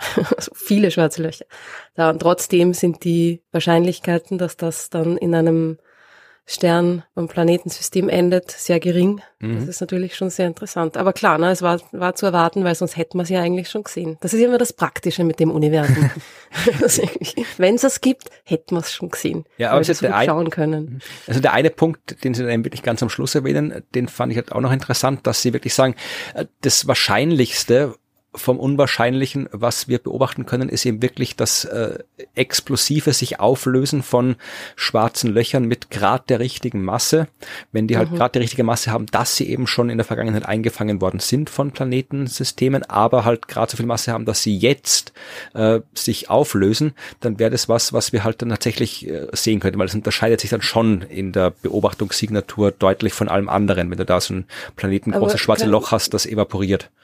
Kurze Zwischenfrage, könnte man das nicht irgendwie, wenn das so ist oder wenn das so wäre, ne, das ist ja auch ein Argument meines Wissens nach, ähm, dass der, der Anwesenheit von großen Mengen an primordialen schwarzen Löchern widerspricht, dass man sagt, naja, wenn es die gäbe, dann hätte man die ja schon zerstrahlen sehen müssen, und zwar nicht in unserer eigenen Galaxie, also jetzt, sondern früher, ne? die kleineren. Die hätten ja dann wenn wir zurückschauen, wenn wir hinausschauen in andere Galaxien oder zurückschauen, hätten wir die ja dann schon quasi zerstrahlen, sehen müssen, wenn das wirklich passieren würde. Die Frage ist, äh, wie hell ist ein zerstrahltes schwarzes Loch in einer anderen Galaxie? Hell genug, dass wir es sehen?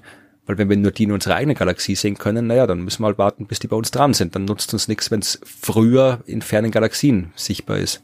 Hm. Aber da weiß ich jetzt echt nicht genug über die über das Zerstrahlen von schwarzen Löchern, um zu sagen, wie hell naja, die werden können. Wahrscheinlich weiß man dann noch nicht so viel darüber, weil das ja alles, ich meine, die Hawking-Strahlung selber ja. ist ja stimmt auch, ja ähm, optional hätte ich gesagt. Ne? fallen halt lauter komische Wörter ein. Potenziell, also hypothetisch. Äh, nicht, hypothetisch, Dankeschön, nicht nachgewiesen, um Gottes Willen. Du schneidest das eh alles raus, gell? Ja, schauen wir mal.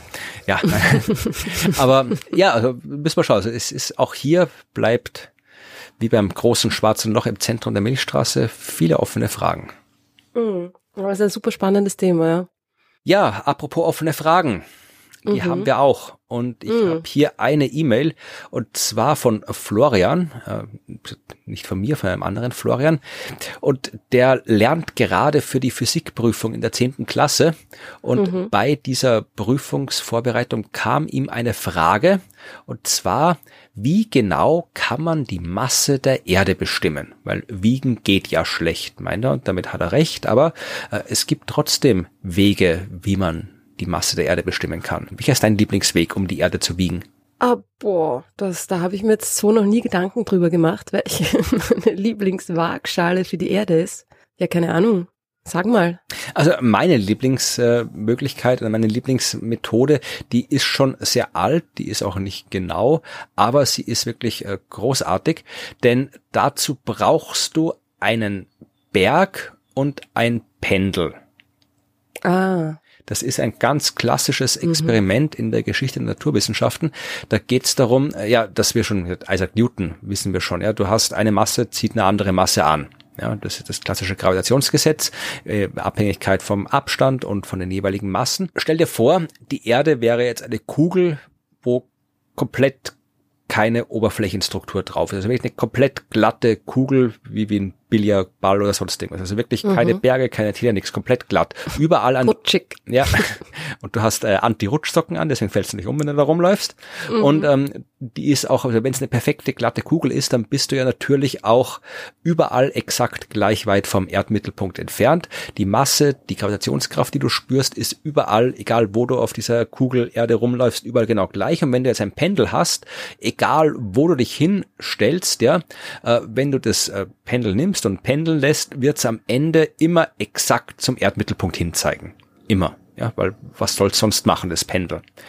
Wenn du jetzt aber auf diese perfekte, kugelige, glatte Erde einen Berg hinstellst, ja, dann ist dort an dieser Stelle die Masse nicht ganz gleichmäßig. Und wenn du dich mit dem Pendel jetzt neben dem Berg stellst, ja, und das Pendel wieder pendeln lässt, wird das Pendel am Ende nicht mehr exakt zum Erdmittelpunkt zeigen, sondern ein bisschen zum Berg hin. Also der Berg mit seiner Masse, die er hat, zieht das Pendel halt minimal an und deswegen hängt es dann am Ende ein kleines bisschen schief. Ja, und das war etwas, was Isaac Newton auch damals schon vorgeschlagen hat. Das hat er vorgeschlagen als Möglichkeit, um seine Gravitationsbeschreibung, seine Gravitationstheorie zu überprüfen. Aber er hat es damals äh, nicht selbst gemacht, das Experiment, sondern erst später ist es durchgeführt worden.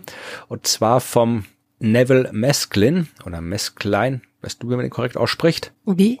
Neville Mesklin, Maskeline geschrieben mit Y, königlicher Astronom. Masklin. Oh, Masklin. ja, I don't know. Auf Englisch kannst du aussuchen, wie du Sachen aussprichst, vor allem Namen. Okay. John. ja. Jedenfalls ist äh, 1774, 30 Jahre nachdem Newton gestorben ist, hat der englische Astronom Neville Mesklin äh, eine Expedition gemacht und zwar nach Schottland zum Berg Schiehallion oder Schiehallion. Schottisch kann ich auch nicht aussprechen. Und das kann niemand, keine Sorge. Der Berg ist äh, tatsächlich insofern gut, weil der wirklich ja sehr, sehr eine sehr reguläre Form hat. Das ist wirklich so ein klassischer Kegel rauf, runter. Ja, äh, man muss ja die Masse des Bergs irgendwie genau berechnen können und je regelmäßiger der Berg geformt ist, desto einfacher geht es, weil den Berg kannst du ja auch nicht wiegen. Ja, da musst du irgendwie das Volumen von dem Berg bestimmen, musst dann irgendwie einmal Höhe, Umfang und alles messen und dann das Gestein, die Dichte abschätzen und daraus dann berechnen, wie ähm, schwer dieser Berg ist und wie stark dir das ablenkt. Und äh, dann Astronom war es übrigens deswegen, weil um das zu messen, musst du ja auch genau wissen, naja, wo soll es denn eigentlich hinzeigen, das Pendel? Weil du musst ja die Ablenkung bestimmen. Das heißt, du brauchst irgendeinen Referenzpunkt außerhalb der Erde und dann nimmst du halt natürlich Sterne. Ja, und ähm, das ist alles sehr, sehr komplex, das Ganze. Trotzdem hat Mesklin das alles gemacht, hat äh, Unmengen äh, Messungen angestellt, um sehr oft das Pendel pendeln lassen und so weiter aber am Ende dann tatsächlich äh, die Dichte, also es ging ihm darum, die Dichte der Erde zu berechnen, aber wenn du die Dichte kennst und die Größe, dann kennst du die Masse ja auch. Also er hat die Dichte der Erde zu 4,5 Gramm pro Kubikzentimeter bestimmt. Äh, der echte Wert bestreckt 5,5 Gramm pro Kubikzentimeter, also ein Fehler von 20 Prozent, aber dafür, dass du mit einem Pendel neben dem Berg rumtust, im 18. Jahrhundert ist das schon nicht schlecht. Hätte ich mir nicht gedacht, dass das überhaupt messbar ist. Nein, nein, haben die hinbekommen. Also mit den Methoden des 18. Jahrhunderts vor allem Wahnsinn. Und vor allem, beeindruckend, ja, ja, und vor allem, was die damit auch gewusst haben, ja, äh, sie haben gewusst, dass die mittlere Dichte, weil das hast du ja gemessen, die mittlere Dichte mhm. der Erde, egal ob die jetzt äh, 5,5 wie in echt ist oder 4,5 Gramm pro Kubikzentimeter, wie sie damals gemessen haben, ähm, es war auf jeden Fall mehr als die mittlere Dichte von Gestein. Ja, das heißt, die haben damals auch schon dadurch gewusst, okay, die Erde kann nicht nur einfach aus Gestein bestehen. Da muss noch irgendwas drin sein, was eine höhere Dichte hat. Ja, weil mhm. sonst wäre die mittlere Dichte nicht höher als die Dichte von Gestein. Das heißt, mhm. im Inneren der Erde muss noch irgendwas sein, was metallisch ist oder sowas. Ja, also, dass ja. die Erde einen metallischen Kern hat, hat man mit diesem Experiment schon damals gewusst.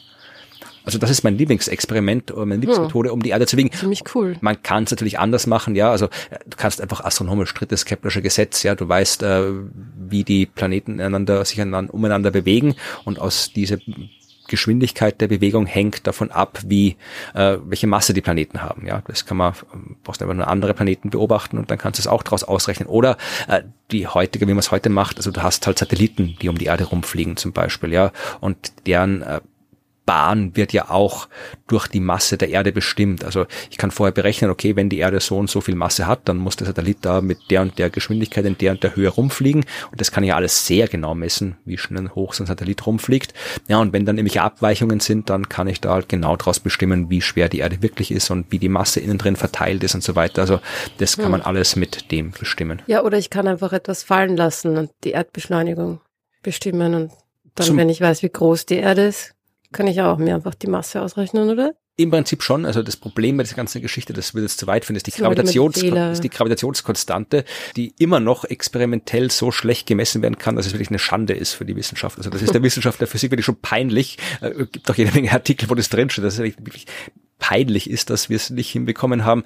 Ich glaube, alle anderen Naturkonstanten hat man mittlerweile entweder auf die eine oder andere Art so definiert, dass die exakt definiert sind, der Wert exakt ist oder die, die halt noch gemessen werden müssen, die hat man dann irgendwie auch auf 18 oder auf 13 Nachkommastellen und ich glaube, bei der Gravitationskonstante bist du immer noch irgendwie bei 4 oder irgendwie sowas. Da hat sich seit, irgendwie seit, seit 100 Jahren nichts getan und selbst bei den 4 ist man sich nicht sicher. Also, ja, aber die ist halt dann auch unterschiedlich, je nach die Gravitationskonstante nicht, das ist gerade die Gravitationskonstante. Ach so, die Gravitationskonstante. Nicht die Beschleunigung. Du meinst die Erdbeschleunigung. Nein, nein. Aber du brauchst ja, wenn du wirklich die Masse ausrechnen willst, dann brauchst du die Gravitationskonstante in Ach der so, Formel von ja, Newton. Du brauchst dann einen absoluten ja, ja. Wert und keinen relativen Wert. Ja, ja, ja. Und die Gravitationskonstante, die ist halt wirklich, wirklich äh, schlecht bestimmt. Warum ist das so? Ja, wenn man das Weil wüsste. es so klein ist? Naja, erstmal ist es halt schwer. Hm. Die Gravitation ist halt auch eine sehr, sehr schwache Kraft. Ein Prozent haben wir äh, den Wert der Gravitations Konstante verbessert in der Genauigkeit in den letzten 200 Jahren. Also in 200 Jahren haben wir ein Prozent Genauigkeit geschafft. also das ist halt, äh, ja, wir sind bei genau, 6,674 und 10 hoch minus äh, 11 Kubikmeter pro Kilogramm pro Sekunde zum Quadrat. Ja, und alles was, es gibt ja noch Zahlen, die nach 6,674 kommen, aber die sind alle unsicher. Also mhm. drei Nachkommastellen im Wesentlichen kennen wir genau. Es gibt verschiedene Methoden, wie man die messen kann und die widersprechen sich teilweise in ihren, äh, in den Fehlergrenzen und so weiter. Also da, da geht noch was ab, was wir noch nicht gecheckt haben mit der Gravitationskonstante. Mhm. Aber es ist der Physik sehr peinlich, dass sie das nicht besser hinkriegt. Gerade die Gravitationskonstante nämlich. Ne? Ja. ja. So, dann haben wir eine Frage von Thomas. Thomas mhm. äh, hat sich mit Iridium-Isotopen beschäftigt äh, weil Iridium-Isotope, also Iridium, ein chemisches Element, Iridium gilt als Markierung für Meteoriteneinschläge. Also wenn du in irgendeiner geologischen Schicht viel Iridium findest, dann ist das ein Hinweis darauf, dass da Meteorit eingeschlagen ist. Jetzt fragt aber Thomas, äh, warum ist das so? Warum ist das Iridium in der Erdkruste äh, nicht vorhanden oder halt in unterschiedlichen Mengen vorhanden, wenn doch Planeten wie die Erde ja eigentlich aus Planetesimalen, aus Asteroiden entstanden sind, die halt äh, ja dann auch das Iridium haben, das halt äh, in Asteroiden so drin ist. Weil äh, damit hat er nicht ganz unrecht mit der Frage, weil wir wissen, dass Asteroiden sehr viel Iridium enthalten und ein Planet wie unsere Erde sehr wenig Iridium. Und wenn jetzt eben der Asteroid einschlägt, verteilt sich das Iridium in der Erdkruste und wir können es dann später nachweisen und sagen, aha, das war wohl ein Asteroid. Und das macht keinen Sinn, wenn wir gleichzeitig behaupten, dass die Erde aus Asteroiden entstanden ist. Und mhm. er will wissen, wo sein Denkfehler ist. Und ich mhm. denke, wir können ihn da aufklären. Naja, es ist ja so, dass da die Asteroiden ja quasi noch immer draußen herumschwirren im Weltraum und Dingen im Weltraum ganz andere Sachen zustoßen vor allem ist den Asteroiden im Weltall was äh, anderes nicht zugestoßen. Denn ähm, Iridium ist so ein Element, das halt ja äh, gern auch dort ist, wo sich Eisen aufhält. Das heißt, äh, als die Erde entstanden ist aus Meteoriten, aus Asteroiden, die alle zusammengestoßen sind, dann war die natürlich sehr, sehr heiß. Die hat auch ganz viele radioaktive Elemente mitbekommen, die Erde, die dann eben auch, die sind auch in allen Asteroiden drinnen. Aber wir wissen, Radioaktivität, je mehr davon, desto wärmer wird's, weil die radioaktiven Elemente zerfallen, erzeugen Wärme. Und wenn du ausreichend viele radioaktive Elemente auf einen Haufen schmeißt, dann äh, wird's halt sehr warm und bei der Erde ist es so, dass die Erde so viel äh, radioaktive Elemente enthält, dass die Wärme aus dem radioaktiven Zerfall dafür reicht, um das Innere der Erde flüssig zu halten. Ja, und mhm. äh, früher war die Erde halt noch auch außenrum flüssig und das ganze Klump hat sich dann eben aufgetrennt. Das Schwere ist in den Kern gesunken, das Leichte ist oben geblieben. Das heißt, die Erde hat schon auch simpel gesagt in gleicher Menge Iridium wie ein Asteroid. Nur das Iridium der Erde, das liegt alles im Kern rum ja, weil es runtergesunken ist. Und in der Kruste, in der Erdkruste, da ist eben nur das leichte Gestein, da ist wenig Iridium. Und die Asteroiden, die sehr viel kleiner sind als ein Planet, denen ist es nicht passiert, weil die haben nur ein bisschen radioaktive Element, das reicht bei Weitem nicht, um die aufzuschmelzen. Wenn die mit nichts zusammengestoßen sind, dann schmelzen die auch nicht auf. Ja, das heißt, die fliegen halt einfach rum und da ist das ganze Zeug wirklich noch so gleich verteilt. Das ist alles, gemischt. alles, mhm. was so in dem Asteroid drin ist, findest du in gleichen Teilen überall. Das heißt, du kannst vereinfacht gesagt ein beliebiges Stück vom Asteroid Raushauen und dieses Stück wird dann immer repräsentativ fürs Ganze sein. Und bei der Erde ist es halt nicht so. Und deswegen mhm. ist es so, dass wenn auf die Erdkruste ein Meteorit, ein Asteroid einschlägt, dann sehen wir eben das Iridium und können sagen, okay, das muss aus dem Weltall kommen, weil das Iridium, das früher schon mal da war bei der Entstehung der Erde, das ist alles im Kern. Interessant. Ja, eigentlich eh logisch, aber es ist ja immer so, wenn man dann die Erklärung hört, denkt man sich, ja, eh klar. Vielleicht geht's dem Thomas genauso. Das, ist ja dann, das sind ja die guten Erklärungen, wenn man es dann nachher verstanden hat. Hm, hm, so, hm. und dann möchte gerne Anneliese noch was wissen, und zwar vermutlich von dir, weil da geht's um Galaxien. Und Anneliese yeah. hat uns schon vor langer, langer Zeit eine Frage gestellt. Sie bezieht sich auf die Folge Nummer 16. Da hast du anscheinend von einem Spektrum erzählt, aus dem man auf die Rotverschiebung einer mhm. Galaxie schließen kann. Jetzt mhm. äh, und aus ich glaube, es war GNZ11, oder? Ja, wenn du das sagst. Ähm, die am weitesten entfernte Galaxie des Universums. Ja, und ja. Äh, aus der Intensität bestimmter Farbpunkte konnte man auf die Rotverschiebung einer Galaxie schließen, weil einzelne mhm. Spektrallinien nicht mehr aufgelöst werden können. Mhm. Und Anneliese fragt, woher kennt man die ursprüngliche Spektralverteilung der Galaxie und wie sieht überhaupt das Spektrum einer weit entfernten Galaxie aus? Ist diese am weitesten entfernte Galaxie im Teleskop punktförmig oder hat sie von uns aus betrachtet eine gewisse Auflösung? Die hat eine Auflösung. Mhm. Die haben alle Auflösung. Also die sind halt dann vielleicht noch ein paar Pixel groß, aber die werden ja dann auch wieder größer. Ne? Darüber haben wir auch schon gesprochen. Ach Gott, nicht schon wieder. Können es nicht jetzt jede Folge machen, Mann. es ist aber nur, weil es so wichtig ist. Das müssen wir euch schon wieder irgendwie an den Kopf werfen. Ja, nein, die haben eine Ausdehnung, aber ähm, man sieht nicht besonders viele Einzelheiten. Und natürlich, äh, was man macht, ist, man nimmt das ganze Licht von dieser Galaxie zusammen und ähm, schaut sich die Helligkeit in verschiedenen Farben an. Das hat ja die Analyse auch schön zusammengefasst.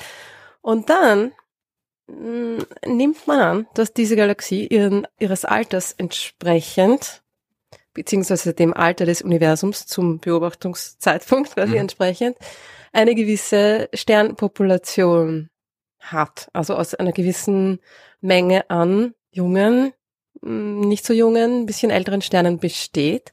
Und dann nehme ich mir eine Art Bibliothek her an Sternmodellen, mhm.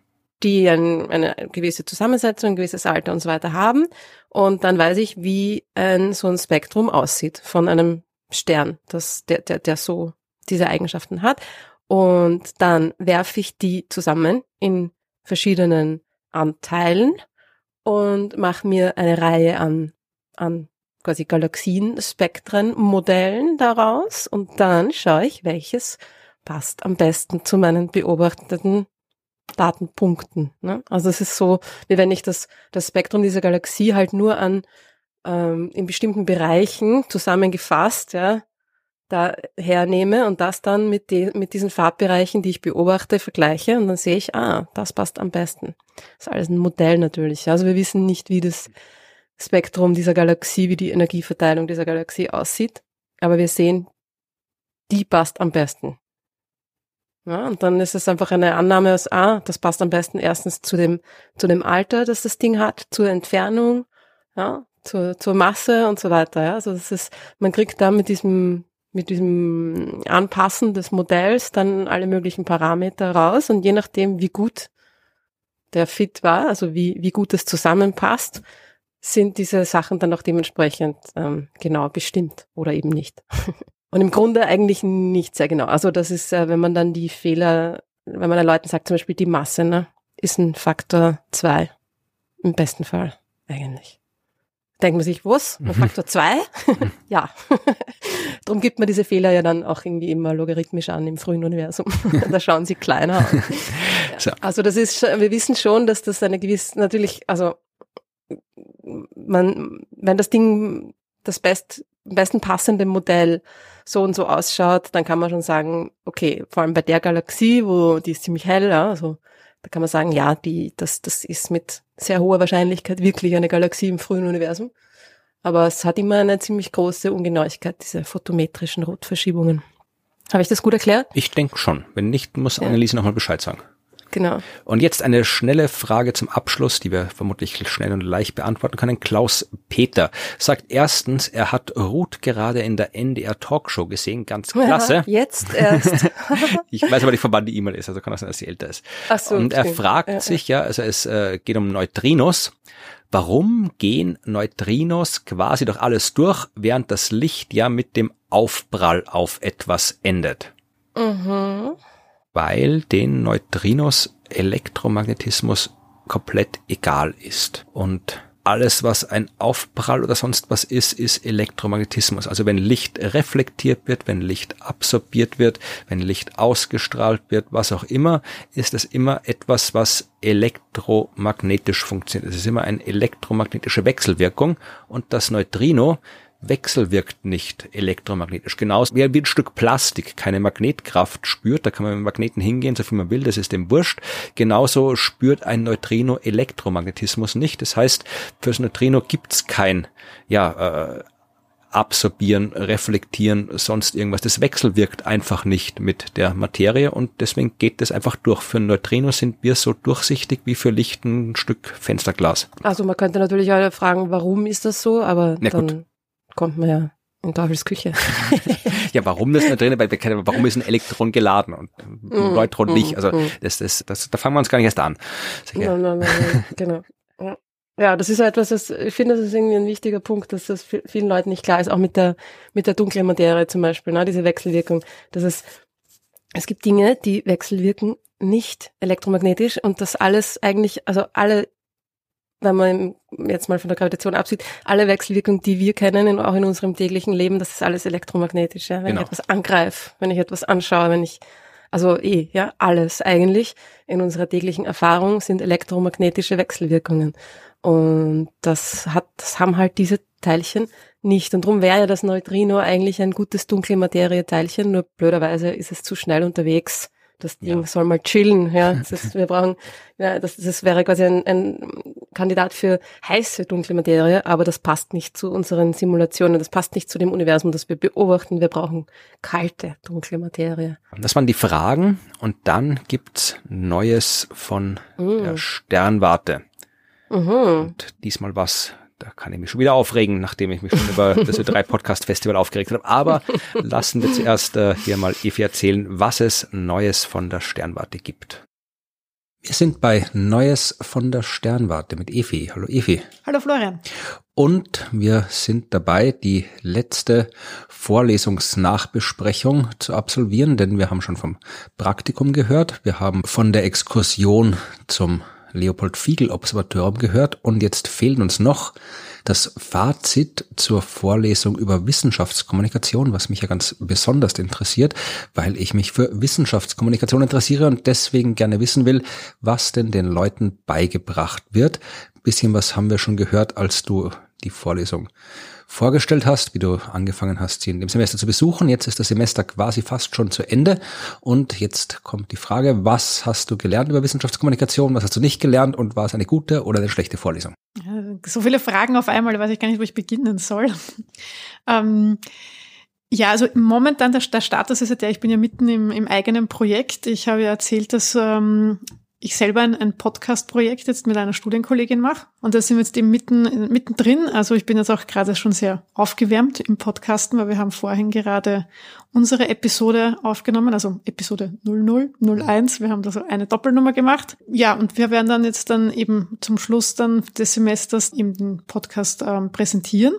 Und da muss ich sagen, ist es mir schon ein sehr großer Unterschied zwischen der Vorlesung, die wir zum Podcast hatten und jetzt die Umsetzung ja, also da sind schon ähm, ja große Unterschiede. Also es war in der Vorlesung war das sehr, ja, erstens kostet's nichts, ist billig, kann man schnell machen, easy und ähm, es ist, also so ein Podcast selber umzusetzen, ist nicht so trivial, wie man vielleicht auf den ersten Blick ähm, meinen mag. Nee, man kann eh auch einen Podcast machen, wo man kein Geld ausgibt dafür und den man schnell macht, aber dann ist es in den allermeisten Fällen auch kein guter Podcast. Ja, weiß, ja, wahrscheinlich.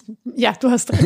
naja, also ein bisschen, bisschen was braucht man schon. Also man braucht eine gute Technik, weil es ist, wenn man sich anhört, was für Podcasts existieren, viele Leute reden halt einfach irgendwo in ihr Mikro, das sie zu Hause rumlegen haben und äh, so klingt es dann auch. Also man könnte sich zumindest noch informieren, was es für Audio-Nachbearbeitungsalgorithmen und Programme gibt. Da kann man schon sehr viel machen, aber ja, man muss halt, man muss halt was machen, weil sonst passiert nichts. Aber jetzt wollte ich nicht irgendwie eine Vorlesung über Podcast machen halten. Die hast du ja gehört. Also was ist euch da, wenn, äh, gab andere Themen auch in der Vorlesung, das werden wir dann noch anschauen, aber bleiben wir bei den Podcasts, weil wir sind hier in dem Podcast.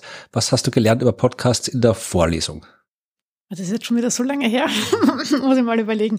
Äh, ja, es war im Prinzip eben der, der Schritt von der äh, Idee bis zur Umsetzung und bis zum Publishing eigentlich, ja. Aber es war, also das, das kann ich jetzt gleich so ein bisschen vorweg als Fazit generell zu dieser Wissenschaftskommunikationsvorlesung oder es war eigentlich ein Seminar ähm, sagen, dass es war immer ein Seminar über Wissenschaftskommunikation. Das heißt, es wurde halt darüber geredet, ja, ähm, aber man hat jetzt irgendwie keinen Werkzeugkasten in die Hand bekommen. Also es war jetzt dann nicht so, dass wir dann rausgegangen sind und jetzt gewusst haben, okay, ich weiß jetzt, wie ich das und das mache, ja, und wie ich das super umsetzen kann. Und das, das hat mir so ein bisschen gefehlt, ja. Ja, okay, das ist prinzipiell noch nicht verwerflich, eine Vorlesung zu machen, weil man erklärt wird, was es alles gibt in der Wissenschaftskommunikation und wie das alles funktioniert, oder dass man auch beigebracht kriegt, wie man es selbst macht. Ich meine, naja, aber es ist, ist schon, ich meine, es sind da alle, ähm, die meisten sind Masterstudenten und Studentinnen gewesen, ja.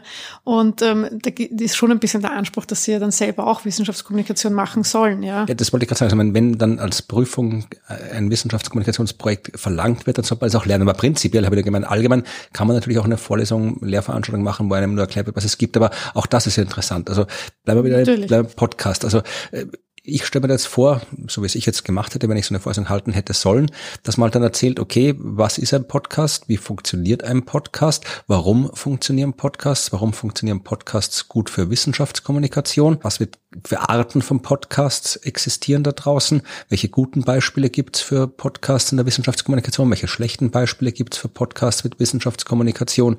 Ähm, was muss man anstellen? Wo muss man sich irgendwie anfangen zu überlegen, wenn man selbst einen Podcast machen will, ohne jetzt vielleicht wenn das Teil der Vorlesung ist, auf die ganze Technik und alles einzugehen. Also so würde ich das machen. Und was habt ihr bekommen? Ja, es war aber im Grunde waren die Sachen eh auch vorhanden, die du jetzt gesagt hast. Also es sind eben auch Beispiele gezeigt worden. Ähm, es war eben auch so, okay, eben was ein Podcast überhaupt ist, ja, worin man den erkennt. Und äh, eben sind dann auch Beispiele gebracht worden. Und ähm, weißt du vielleicht noch zufällig, welche Beispiele sie gebracht hat? Weil das interessiert mich natürlich auch und unsere Hörerschaft. Also wenn die Beispiele für gute Podcasts gebracht hat, welche Beispiele habt ihr als gute Wissenschaftspodcasts präsentiert bekommen? Ja, das ist halt, das finde ich ein bisschen schade, weil wir halt nur englischsprachige Podcasts ähm, uns angesehen haben. Dieses, ähm, kennst du den? Why aren't you a doctor yet? Sagt mir spontan gerade nichts, kann sein, dass er mal irgendwo, irgendwo untergekommen ist. Ja, aber und dann noch seinen Astronomy Cast. Ja, den kenne ich. Das ist der unoriginellste Astronomie-Podcast, es gibt. Der ist nicht schlecht, da sind viele Informationen, aber er ist halt äh, ab absurd amerikanisch, dieser Podcast. Mhm. Und halt, ja, man merkt schon, dass da nicht unbedingt die Kreativität sprüht äh, bei einem Podcast über Astronomie, der Astronomie-Podcast heißt. Also ich will nicht sagen, dass ich bei dem Podcast Titelgebung der äh, Chef bin. Meine Podcasts heißen das Universum und das Klima zum Beispiel. Aber ja, Astronomie-Podcast oder Astronomy-Cast, kennt man sich ein bisschen was mehr denken kann. Also ich, ich habe ihn ab und zu gehört, im Podcast, ist ganz okay, aber Vielleicht, wenn man in Amerika lebt oder aus Amerika kommt, dann kann man das durchaus als gutes Beispiel bringen, aber ich glaube, in Europa funktioniert der nicht so gut, weil er halt wirklich so amerikanisch ist. Mhm, ja. ja, auf jeden Fall hat es ihm die Beispiele gegeben und ich habe es halt ein bisschen schade gefunden, dass wir keine deutschsprachigen Beispiele uns ähm, angesehen haben. Aber ja, aber ich finde, dass unser, ähm, also mein Podcast-Projekt ganz tollen Titel hat. Darf ich den schon verraten? Wenn du möchtest, kannst du ihn verraten. Musst du wissen, ob du es verraten willst. Darf ich überhaupt schon verraten? Ja, verraten darfst du alles. Ja, ja, ja. Der wird ähm, Cosmic Latte heißen. Ja, das klingt doch schon interessant. Ja. Aber es geht nicht um Kaffee. Nein, also wie gesagt, das finde ich äh, auch schade, dass ihr nichts über deutschsprachige Podcasts gehört habt, weil in der Vorlesung werden vermutlich Leute drin gesessen sein, die in Wien studieren, logischerweise, und die meisten davon werden vermutlich auch deutsch sprechende äh, Studierende gewesen sein. Und von denen, die dann auch wirklich äh, Wissenschaftskommunikation in der Astronomie machen werden, werden die meisten das im deutschsprachigen Raum machen. Also insofern hätte ich schon auch erwartet, dass in einer Wissenschaftskommunikationslehrveranstaltung an der Uni Wien dann auch, wenn es um Beispiele geht, Beispiele genommen werden, die halt dann ja tatsächlich auch existieren, weil, äh, wie ich vorhin gerade gesagt habe, es kommt bei der Wissenschaftskommunikation auch dran, drauf an, wo man es macht. Also ich kann mit dem, das, was man in Amerika machen muss, um Menschen zu erreichen, mit dem hält man mich in Europa für einen Trottel, ja, wenn ich so podcaste, wie es in Amerika machen. Also überzogen gesagt und umgekehrt genauso. Also habt ihr überhaupt äh, österreichische, deutschsprachige Wissenschaftskommunikationsbeispiele allgemein gehabt? Naja, die einzige, die ähm, öfters, also die zweimal gefallen ist, war eben die Mai Tini und Kim. Dankeschön, dass du mir da rausgeholfen hast. Genau, die ist zweimal gefallen, also eben wie wir auch äh, Videos gemacht haben, also eben, weil sie ja diesen YouTube-Kanal eben auch hat. Und bei Social Media ist sie auch vorgekommen und ich glaube, das war es bei deutschsprachigen, meine ja. ich. Nein, einer ist noch vorgekommen, da habe ich jetzt aber den Namen vergessen, auch bei Social Media, von dem habe ich dir aber erzählt. Also der komische Typ aus dem CERN. Ähm, ja, genau, der nämlich ähm, ebenso à la Martin Moder ja auch ähm, Fitness macht ähm, und ähm, über Physik ähm, auf Instagram mhm. vertreten ist. Okay, also die ähm, Mai kann man auf jeden Fall als Beispiel nennen. Ich meine, die kriegt ja auch von den Science Busters den Preis für Wissenschaftskommunikation. Also es ist schon gut, aber ja, macht halt nicht unbedingt astronomische Wissenschaftskommunikation oder macht sie vermutlich auch ab und zu, aber es ist nicht ihr Hauptfokus. Also insofern wäre es da auch anders gewesen. Ja, und dann, ich weiß nicht, wenn du gerade Martin Moderleit gesagt hast, also wenn man über äh, Social Media und Wissenschaftskommunikation auf Social Media spricht und Beispiele sucht, warum wird dann nicht Martin Moder erwähnt? Ähm, tatsächlich habe ich das in einer von den ähm, Einheiten auch gefragt, also ob da noch deutsche, zumindest deutschsprachige Beispiele kommen. Und ich habe damals als Antwort bekommen, da gibt es irgendwie nicht viele. Und das habe ich halt dann ein bisschen. Naja. Aber jetzt gewusst, okay, gut, war da jetzt jemand zu faul zum Recherchieren oder ja. ja also, weil das stimmt einfach nicht. Ja, ja. Egal was jetzt der Grund ist, warum der das sagt, aber das ist eine Aussage, dass ja diese Person dann nicht qualifiziert ist, über Wissenschaftskommunikation zu sprechen, wenn sie behauptet, es gibt keine gute Wissenschaftskommunikation im deutschsprachigen Raum auf Social Media. Ja, ja. Na, das war ein externer, also der, ja, wurscht, ja, ja, der da eben, also professionell eben Social Media macht, ja. Und der hat eben als Beispiel, hat er dann äh, so Politiker-Rankings und so gebracht. Und da habe ich ihn dann eben gefragt, okay, das ist jetzt zwar interessant, die Politiker-Rankings, aber eben, mich würde mehr wissenschaftliche, speziell astronomische ein Ranking in dem äh, Bereich interessieren und da hat er dann irgendwie gemeint, ja, da, da gibt's nicht so viel. Ja, und wie gesagt, das ist halt Quatsch. Es gibt jede Menge. Es gibt Haufen, was ja gerade auf Instagram oder Twitter oder Facebook oder was auch immer oder TikTok meinetwegen wahrscheinlich auch, gibt's jede Menge sehr gute Wissenschaftskommunikation, auch über Astronomie, muss man sich halt informieren. Aber das ist dann offensichtlich nicht passiert in dieser Lehrveranstaltung. Also wenn's die, wenn die extra jemanden externen eingeladen haben, dann hätten wir auch wen einladen können, der informiert ist. Ich, nein, ich glaube, dass der, also der eingeladen ist, über Social Media per se jetzt schon Bescheid weiß, ja, aber halt nicht über Wissenschaftskommunikation ja, eh. Social Media. Und da zeigt sich aber dann für mich jetzt auch wieder dieses, eben diesen Gap, den es einerseits gibt, eben zwischen dieser Wissenschaft und der Kommunikation und dass man das eben zusammenbringen muss, ja, und dass da eben einerseits diese Professionalisierung der Wissenschaftskommunikation passieren muss, ja, und aber auf der anderen Seite eben im Kommunikationsbereich, ja, da eben dieser wissenschaftliche ja, dieser Aspekt rein muss noch, ja. Also wie man das eben transportiert. Ja, natürlich, man. Das ist, wie gesagt, wenn die, wer auch immer diese Vorlesung plant, es gibt ja nicht nur hier in der Uni Wien solche Vorlesungen, sondern anderswo auch. Entweder das müssen Leute machen, die Ahnung haben, oder sie müssen Leute einladen, die Ahnung haben. Man kann ja sein, dass diese, dass der, der, der Typ da irgendwie Experte für Social Media ist, aber dann kann ich ihn trotzdem nicht einladen für eine Wissenschaftskommunikationsvorlesung, wenn er nicht auch Experte für Wissenschaftskommunikation auf Social Media ist. Ja, aber das ist ja das, was in der Praxis ja oft ja. passiert, dass sie die genau. vielleicht Wissenschaftskommunikation machen, die jetzt eben vielleicht von Kommunikation eine Ahnung haben, aber eben nicht von der Wissenschaft, die sie kommunizieren sollen, ja. Oder eben auf der anderen Seite hast du dann Wissenschaftlerinnen, die nicht wissen, wie man kommuniziert und die das aber machen müssen, ja. Ja. Das ist eben genau dieses, ähm, ja, wo ich halt meine, da gibt's, ja, da ist noch Luft nach oben. Ja, natürlich. Das ist dann, wenn da beim Podcast nur ein Beispiel aus den USA kommt und dann bei Social Media gesagt wird, sowas gibt's bei uns nicht, also dann ja, da, da fehlt an vielen Ecken und Enden an Professionalisierung, weil es gibt sehr viel professionelle Wissenschaftskommunikation da draußen und wenn das unterrichtet wird, dann sollte das auch unterrichtet werden. Ja, und ich glaube aber jetzt nicht, dass wir so aus dem Rahmen gefallen sind. Ja, das mag sein, aber das macht es dann ja auch nicht besser, das Ganze. Nein, ja. überhaupt nicht, überhaupt nicht. Das ist, stellt halt den Status quo dar. Ja, naja. Also, äh, no, jetzt bist du enttäuscht. Äh, naja, nein, ich bin natürlich bin enttäuscht, weil ich hätte gern gute Wissenschaftskommunikation und ich hätte gern, dass die auch an den Unis unterrichtet wird. Ich habe es ja auch nicht gelernt. Ich meine, es auch selbst beigebracht ist, was ich mache. Also es ist ja durchaus sinnvoll, wenn man das sinnvoll beigebracht wird und wenn das jetzt auf der Sternwarte jetzt nicht so gut funktioniert, wie es funktioniert können, dann ist es schade. Also äh, wenn wir haben jetzt nur Podcast und Social Media, was gab es denn noch so an Einheiten? Äh, eine Video hatten wir noch, dann genau eine Einheit war über das mobile Planetarium. Mhm. Da könnte die Route mehr dazu Input geben. Da war ich ähm, allerdings nicht anwesend, also da habe ich nur den allgemeinen Teil ähm, gehört.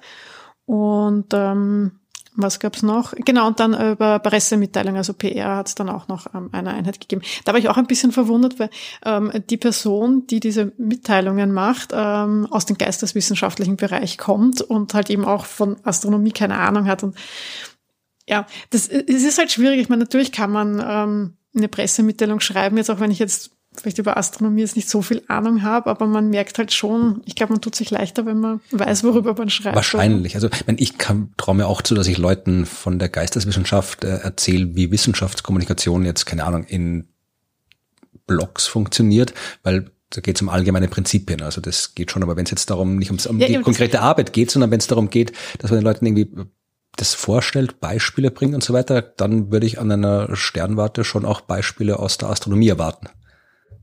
Ja, ja eben. ja, ich frage jetzt nicht, äh, was für gute Beispiele bei den Videos vorgekommen sind, weil sonst bin ich wahrscheinlich nochmal enttäuscht. Also, ne, das habe ich dir eh schon gesagt, da war ja dann die Mai noch einmal.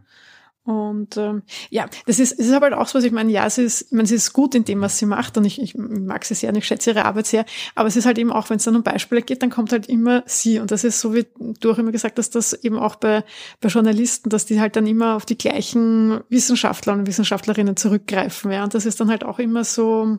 Ja, weiß nicht, man will ja jetzt niemandem was unterstellen, aber Nein, wenn ich jetzt, wenn ich jetzt äh, hier eine Wissenschaftskommunikationsvorlesung vorbereiten muss und keine Ahnung habe, dann setze ich mich hin und google äh, Wissenschaftskommunikation, super Videos, YouTube und dann kommt natürlich die Mai am Anfang raus, ja. Nee, vor allem, also, die kennen ja auch alle, ja. also das ist ja, das muss ich dann. Ja, also war die Wissenschaftskommunikationsvorlesung nicht so der Bringer.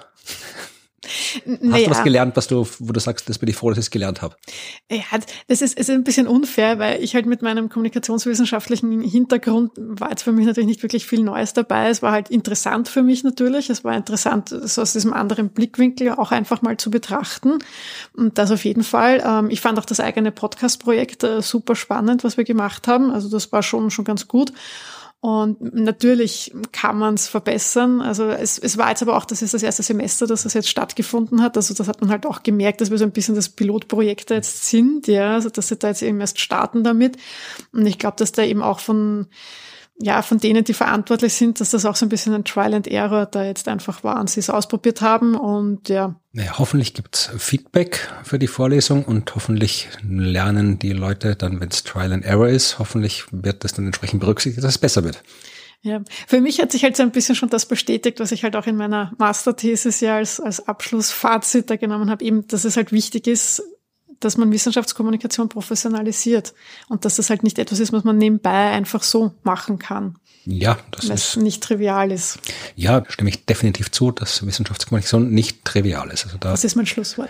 Das ist sehr gut und dann hören wir in der nächsten Folge, wie es mit deinem Abschlussprojekt dort gelaufen ist, deinem Podcast. Da bin ich schon sehr gespannt, was du ihr da produziert habt. Genau, mal schauen, was es über Cosmic Latte, den Kaffeehausgesprächen über Astronomie, was es da zu berichten gibt. Ja, da sind wir gespannt. Das hören wir dann beim nächsten Mal. Okay, gerne. Bis dahin. Tschüss. Tschüss. Na, sehr schön. Cosmic Latte.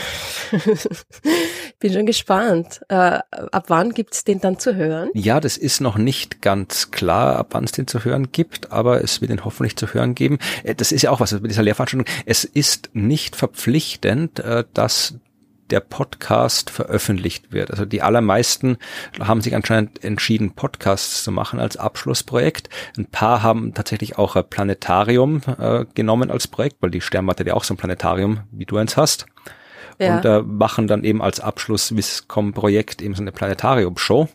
Aber die meisten haben offensichtlich den Podcast sich ausgesucht und man muss diesen Podcast nicht veröffentlichen. Das finde ich ein bisschen komisch und blöd, weil ja. was bringt Wissenschaftskommunikation, wenn es dann am Ende keiner hört? Also das gehört für mich dazu zum, ja, zur, zur Beurteilung oder zum Lernprozess. Ich muss ja wissen, was äh, die Leute, wenn ich einen Podcast mache, was die sagen dazu, ob das jetzt funktioniert oder nicht. Sonst habe ich ja nichts gelernt, wenn ich nicht weiß, was die Leute sagen. Also ich hätte, wenn ich diese Lehrveranstaltung gemacht hätte, dann hätte ich definitiv gesagt, hier ähm, veröffentlicht das und äh, dann bringt mal hier Kommentare aus der Hörerschaft und bei der Präsentation am Schluss. Ich, ich weiß nicht, dass ob's da vielleicht gibt es irgendwelche, vielleicht kann man Leute nicht zwingen auf der Uni, dass sie irgendwie ja, aber es ist nicht quasi über Wissenschaftskommunikation. Ich muss ja, irgendwie, da eh. muss ich doch irgendwie, das gehört ja dazu zur Wissenschaftskommunikation. Ich kann Leute nicht beibringen Wissenschaftskommunikation, ohne dass sie, wenn es oh. die Praxis sein soll, dann wenn ich ein Praktikum in, weiß ich nicht, Meeresbiologie mache, muss ich auch immer mal ins Meer hüpfen und einen Fisch fangen. Ist das so? Geht er fest davon aus, oder? Aber ich denke mal, das ist halt die, also das Problem ist, es ist halt quasi eine akademische Veranstaltung. Allerdings so wie ich das mitgekriegt habe, eine, die als praktische Veranstaltung da ähm, posiert. Ne? Also es ist eine akademische Veranstaltung, die nicht besonders akademisch war und dann aber auch nicht sehr viel praktischen Nutzen im Endeffekt hatte, oder? Ich habe es ja nicht mitgemacht, ja, ich kenne sie ja nur aus mhm. den Erzählungen.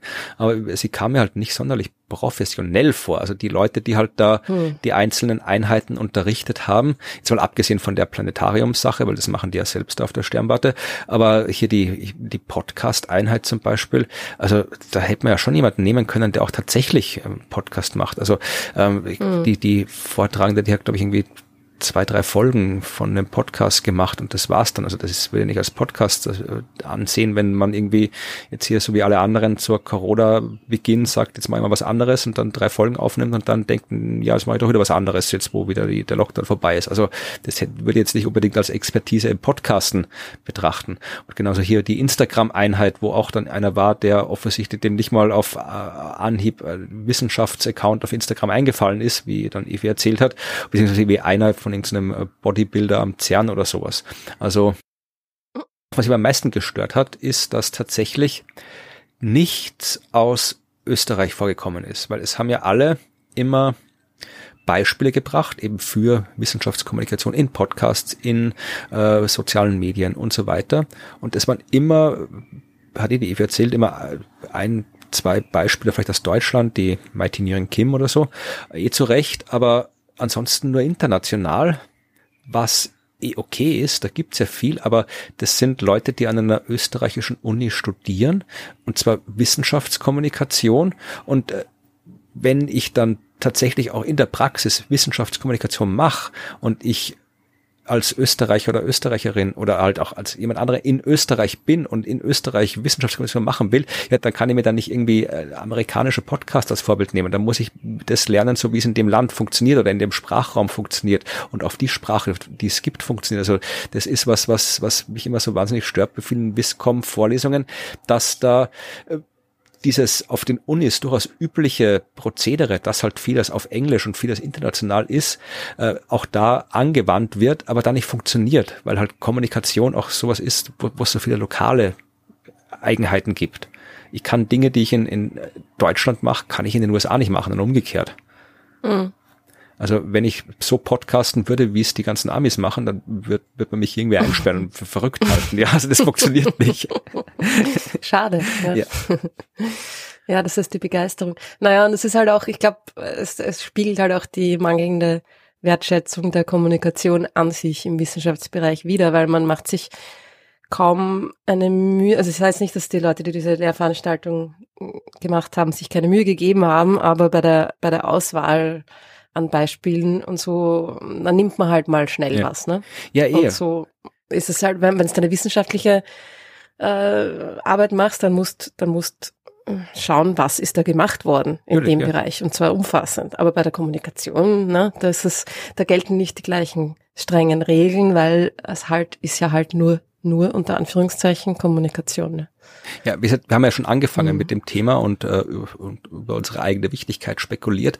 Aber wenn es jetzt tatsächlich um äh, das spezielle Thema geht, Wissenschaftskommunikation über Astronomie in Österreich. Ja, und äh, auch wenn wir uns selbst nicht so wichtig nehmen wollen, aber wir sind schon, wir sind da schon gut. Ja, also, dass man in einer Veranstaltung, wo eine Wissenschaftskommunikation in Astronomie äh, beigebracht wird, in einer Veranstaltung, die in Österreich stattfindet, dann weder dich erwähnt, noch mich erwähnt, noch die Science Busters erwähnt. Das ist schon, also da. Warum sie mich nicht erwähnt haben, da habe ich Vermutungen aber bei dir. ja, keine Ahnung, aber ohne jetzt äh, so zu tun, was wären wir jetzt, wir sind so, wir sind so wichtig und wir müssen erwähnt werden, aber es gibt halt sonst wenig auf dem Gebiet in hm. Österreich in der Astronomie, in der Wissenschaftskommission. Es gibt schon was, natürlich, aber äh, zumindestens erwähnen hätte man schon können und wenn man nicht erwähnt werden, dann ist es zumindest das Zeichen dafür, dass, wie du gesagt hast, die Recherche nicht äh, sonderlich ausführlich war, vor allem weil es jetzt wirklich nicht um uns geht, sondern weil ja so gut wie gar nichts aus dem deutschsprachigen Raum erwähnt worden ist. Und das ist natürlich Quatsch. Also da gibt's jede ja. Menge, das man erwähnen hätte können. Ja, also da, das hat mich schon ein bisschen geärgert, dass da auch wieder so die Wissenschaftskommunikation, auch da selbst in dieser Vorlesung, ich kenne ja auch die Leute, die es machen, oder zumindest einige der Leute, die es machen. Und ich weiß, dass die sich ja bemühen, natürlich. Aber dass da auch wieder so ist, so wie es halt oft so ist in der Firma, ja, wir brauchen jetzt hier einen äh, Social Media Account und das soll dann irgendwie der Praktikant machen, ja. Oder äh, mhm. hier mach du doch mal irgendwie, da, da schreib du doch irgendwie hier was über unsere, über die Uni, die Forschung, äh, mach du das irgendwie auf Twitter und schreib da was.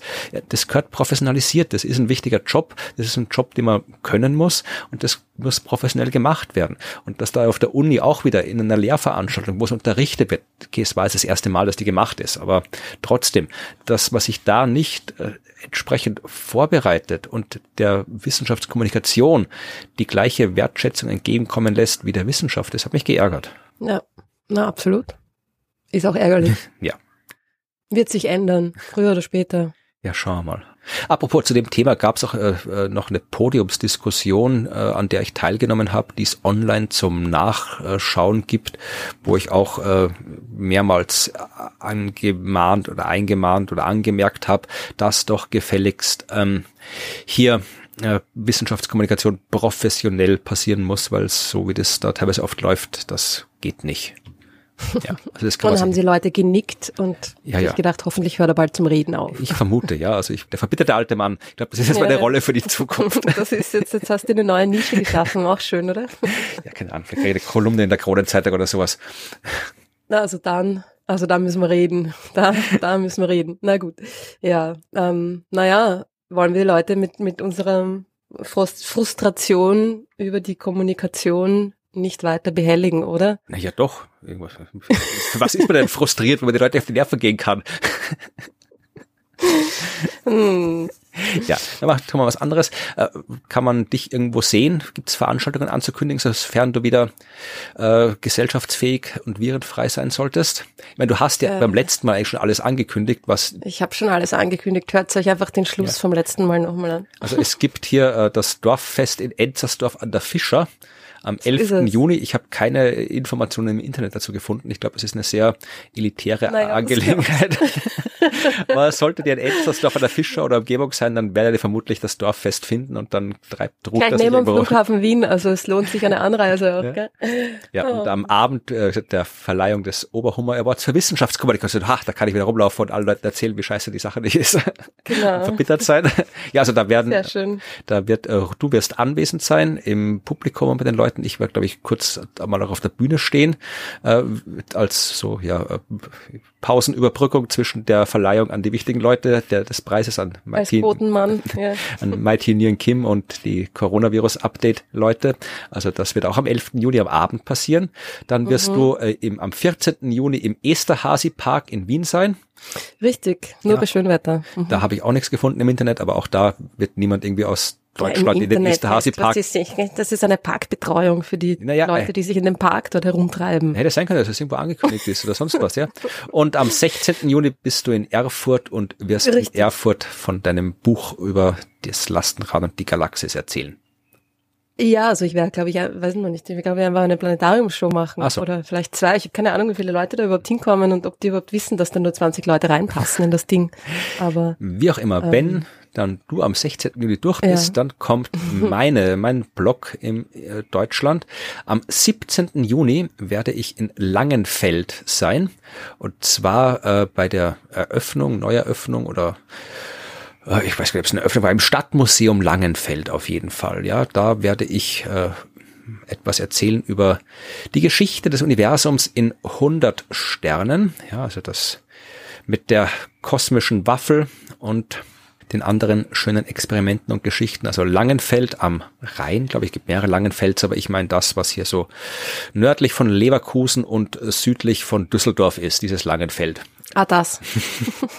da werde ich sein. Am Tag darauf, und da kann ich wirklich allen empfehlen hinzugehen, am Tag darauf werde ich äh, in der Ache Nebra sein am Samstag, den 18.06. Da findet nämlich der Themenabend, und das ist ein schöner Themenabend, Sommersonnenwende mit Weinverkostung heißt der Themenabend. Oh, Denn ja. ähm, die Ache Nebra ist ja das äh, wunderschöne Museum Science Center, wo die Himmelsscheibe von Nebra nicht ausgestellt ist. Das ist sie im äh, Landesmuseum in Halle, aber die Ache Nebra ist genau dort, wo auch die Himmelsscheibe tatsächlich gefunden wurde.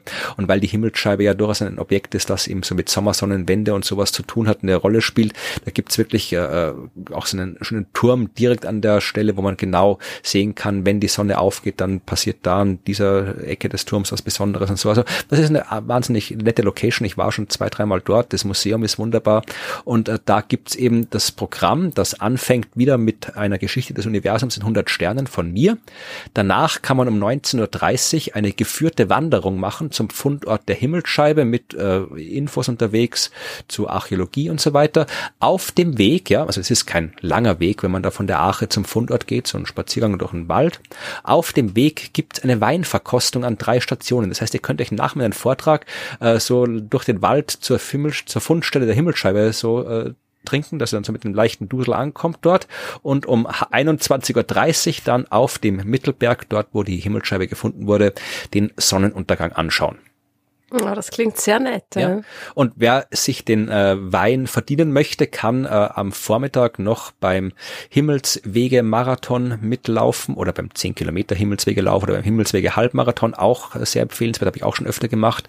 Das ist ein Marathonlauf, der von Sonnenobservatorium in Gosek zum, zur Arche Nebra führt, durch eine sehr schöne Landschaft. Oder man macht, wie gesagt, nur den 10 Kilometer Lauf rund um die Himmelsscheibe rum und bleibt dann gleich dort und schaut sich an, was dann noch am Abend ab abgeht. Also diesen Tag könnt ihr euch, wenn ihr in der Region seid, vormerken. Das wird sicher sehr schön.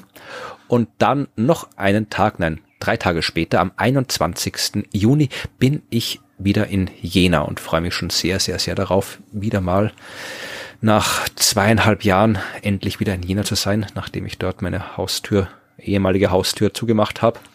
Mhm. Wieder zurück zu sein. Ich werde auch da wieder eine Geschichte des Universums des 100 Sternen im Planetarium von Jena äh, zum Besten geben. Sehr schön. Und dann bin ich zurück. Und dann am 24. kaum, dass ich wieder zurück bin aus Jena, werden wir 500 Folgen Sternengeschichten-Podcast und zwei Jahre das Universum feiern. Und zwar in Wien, auf der Arena-Wiese, im Wiener Prater. Und alles, was ihr dazu wissen müsst, steht in den Shownotes oder haben wir in der letzten Folge gesagt oder werden wir in den kommenden Folgen auch noch mal sagen. Es wird auf jeden Fall lustig. Wir sitzen im Park und trinken und essen und feiern und keine Ahnung, machen, machen, was uns Spaß macht. Das sind so die Veranstaltungen der kommenden Tage. Und wenn ihr dabei sein wollt, dann freuen wir uns. Und worüber wir uns ja auch noch gefreut haben, das erzählt jetzt Ruth. Ja, über eure Unterstützung natürlich. Also wir freuen uns wie immer über eure E-Mails, über eure Fragen an entweder hello at dasuniversum.at oder bei Fragen an fragen at dasuniversum.at und wir freuen uns natürlich auch über eure finanzielle Unterstützung ähm, Spenden an äh, via PayPal oder Steady und Patreon. Und das haben seit dem letzten Mal auch wieder ein paar Leute gemacht, uns gespendet. Und zwar danke ganz herzlich an Arne bzw. Hanna, an Matthias, an Michael, danke an Klaus, an Manfred, danke Magali und danke Michael. Vielen Und Dank. bei Steady und Patreon, wo man ja ein Abo für regelmäßige Spenden abschließen kann, waren das diesmal Marcel, Henry und ein Spender oder eine Spenderin namens Vollgas, was vermutlich nicht der richtige Name war. Ja, Ja. Danke, Vollgas. und das war's auch schon für die Spenden. Diesmal ganz herzlichen Dank an euch. Ganz, ganz vielen Dank. Wir freuen uns darüber und wir freuen uns jedes Mal, wenn wir was bekommen von euch, weil, wie gesagt, wir kriegen sonst von niemandem was. Keiner, wir kriegen nichts von Spotify, wir kriegen nichts von Amazon, wir kriegen nichts von niemandem, außer von euch. Und So wie es sein soll. ihr die seid, die das hören, weil ihr das gerne wollt und uns das freiwillig gibt, freut uns das natürlich noch ganz besonders, dass wir diese Unterstützung von euch bekommen. Und wenn ihr kein Geld habt, um uns damit zu unterstützen oder das auch nicht kein Geld hergeben wollt, ist uns egal, ob ihr das nicht habt oder nicht wollt, ihr müsst es auch nicht. Es freut uns einfach, wenn ihr uns zuhört, denn deswegen machen wir es ja damit uns jemand zuhört, wenn wir über Astronomie erzählen oder einfach nur verbitterte alte Menschen sind, die in der neuen Welt nicht zurechtkommen Speak for yourself. bist auch bald so alt wie ich und dann Ja, wirst du sehen, wirst ja, du. aber ich werde nie so alt sein wie du, Florian. Ja, ja, ja, schauen wir dann. Ja, äh, wenn wir nichts mehr haben, über das wir erzählen können oder verbittert sein können, dann ist die Folge zu Ende. Bis zum nächsten Mal, da geht's sicher weiter. Passt. Bis zum nächsten Mal. Tschüss. Macht's es gut. Tschüss.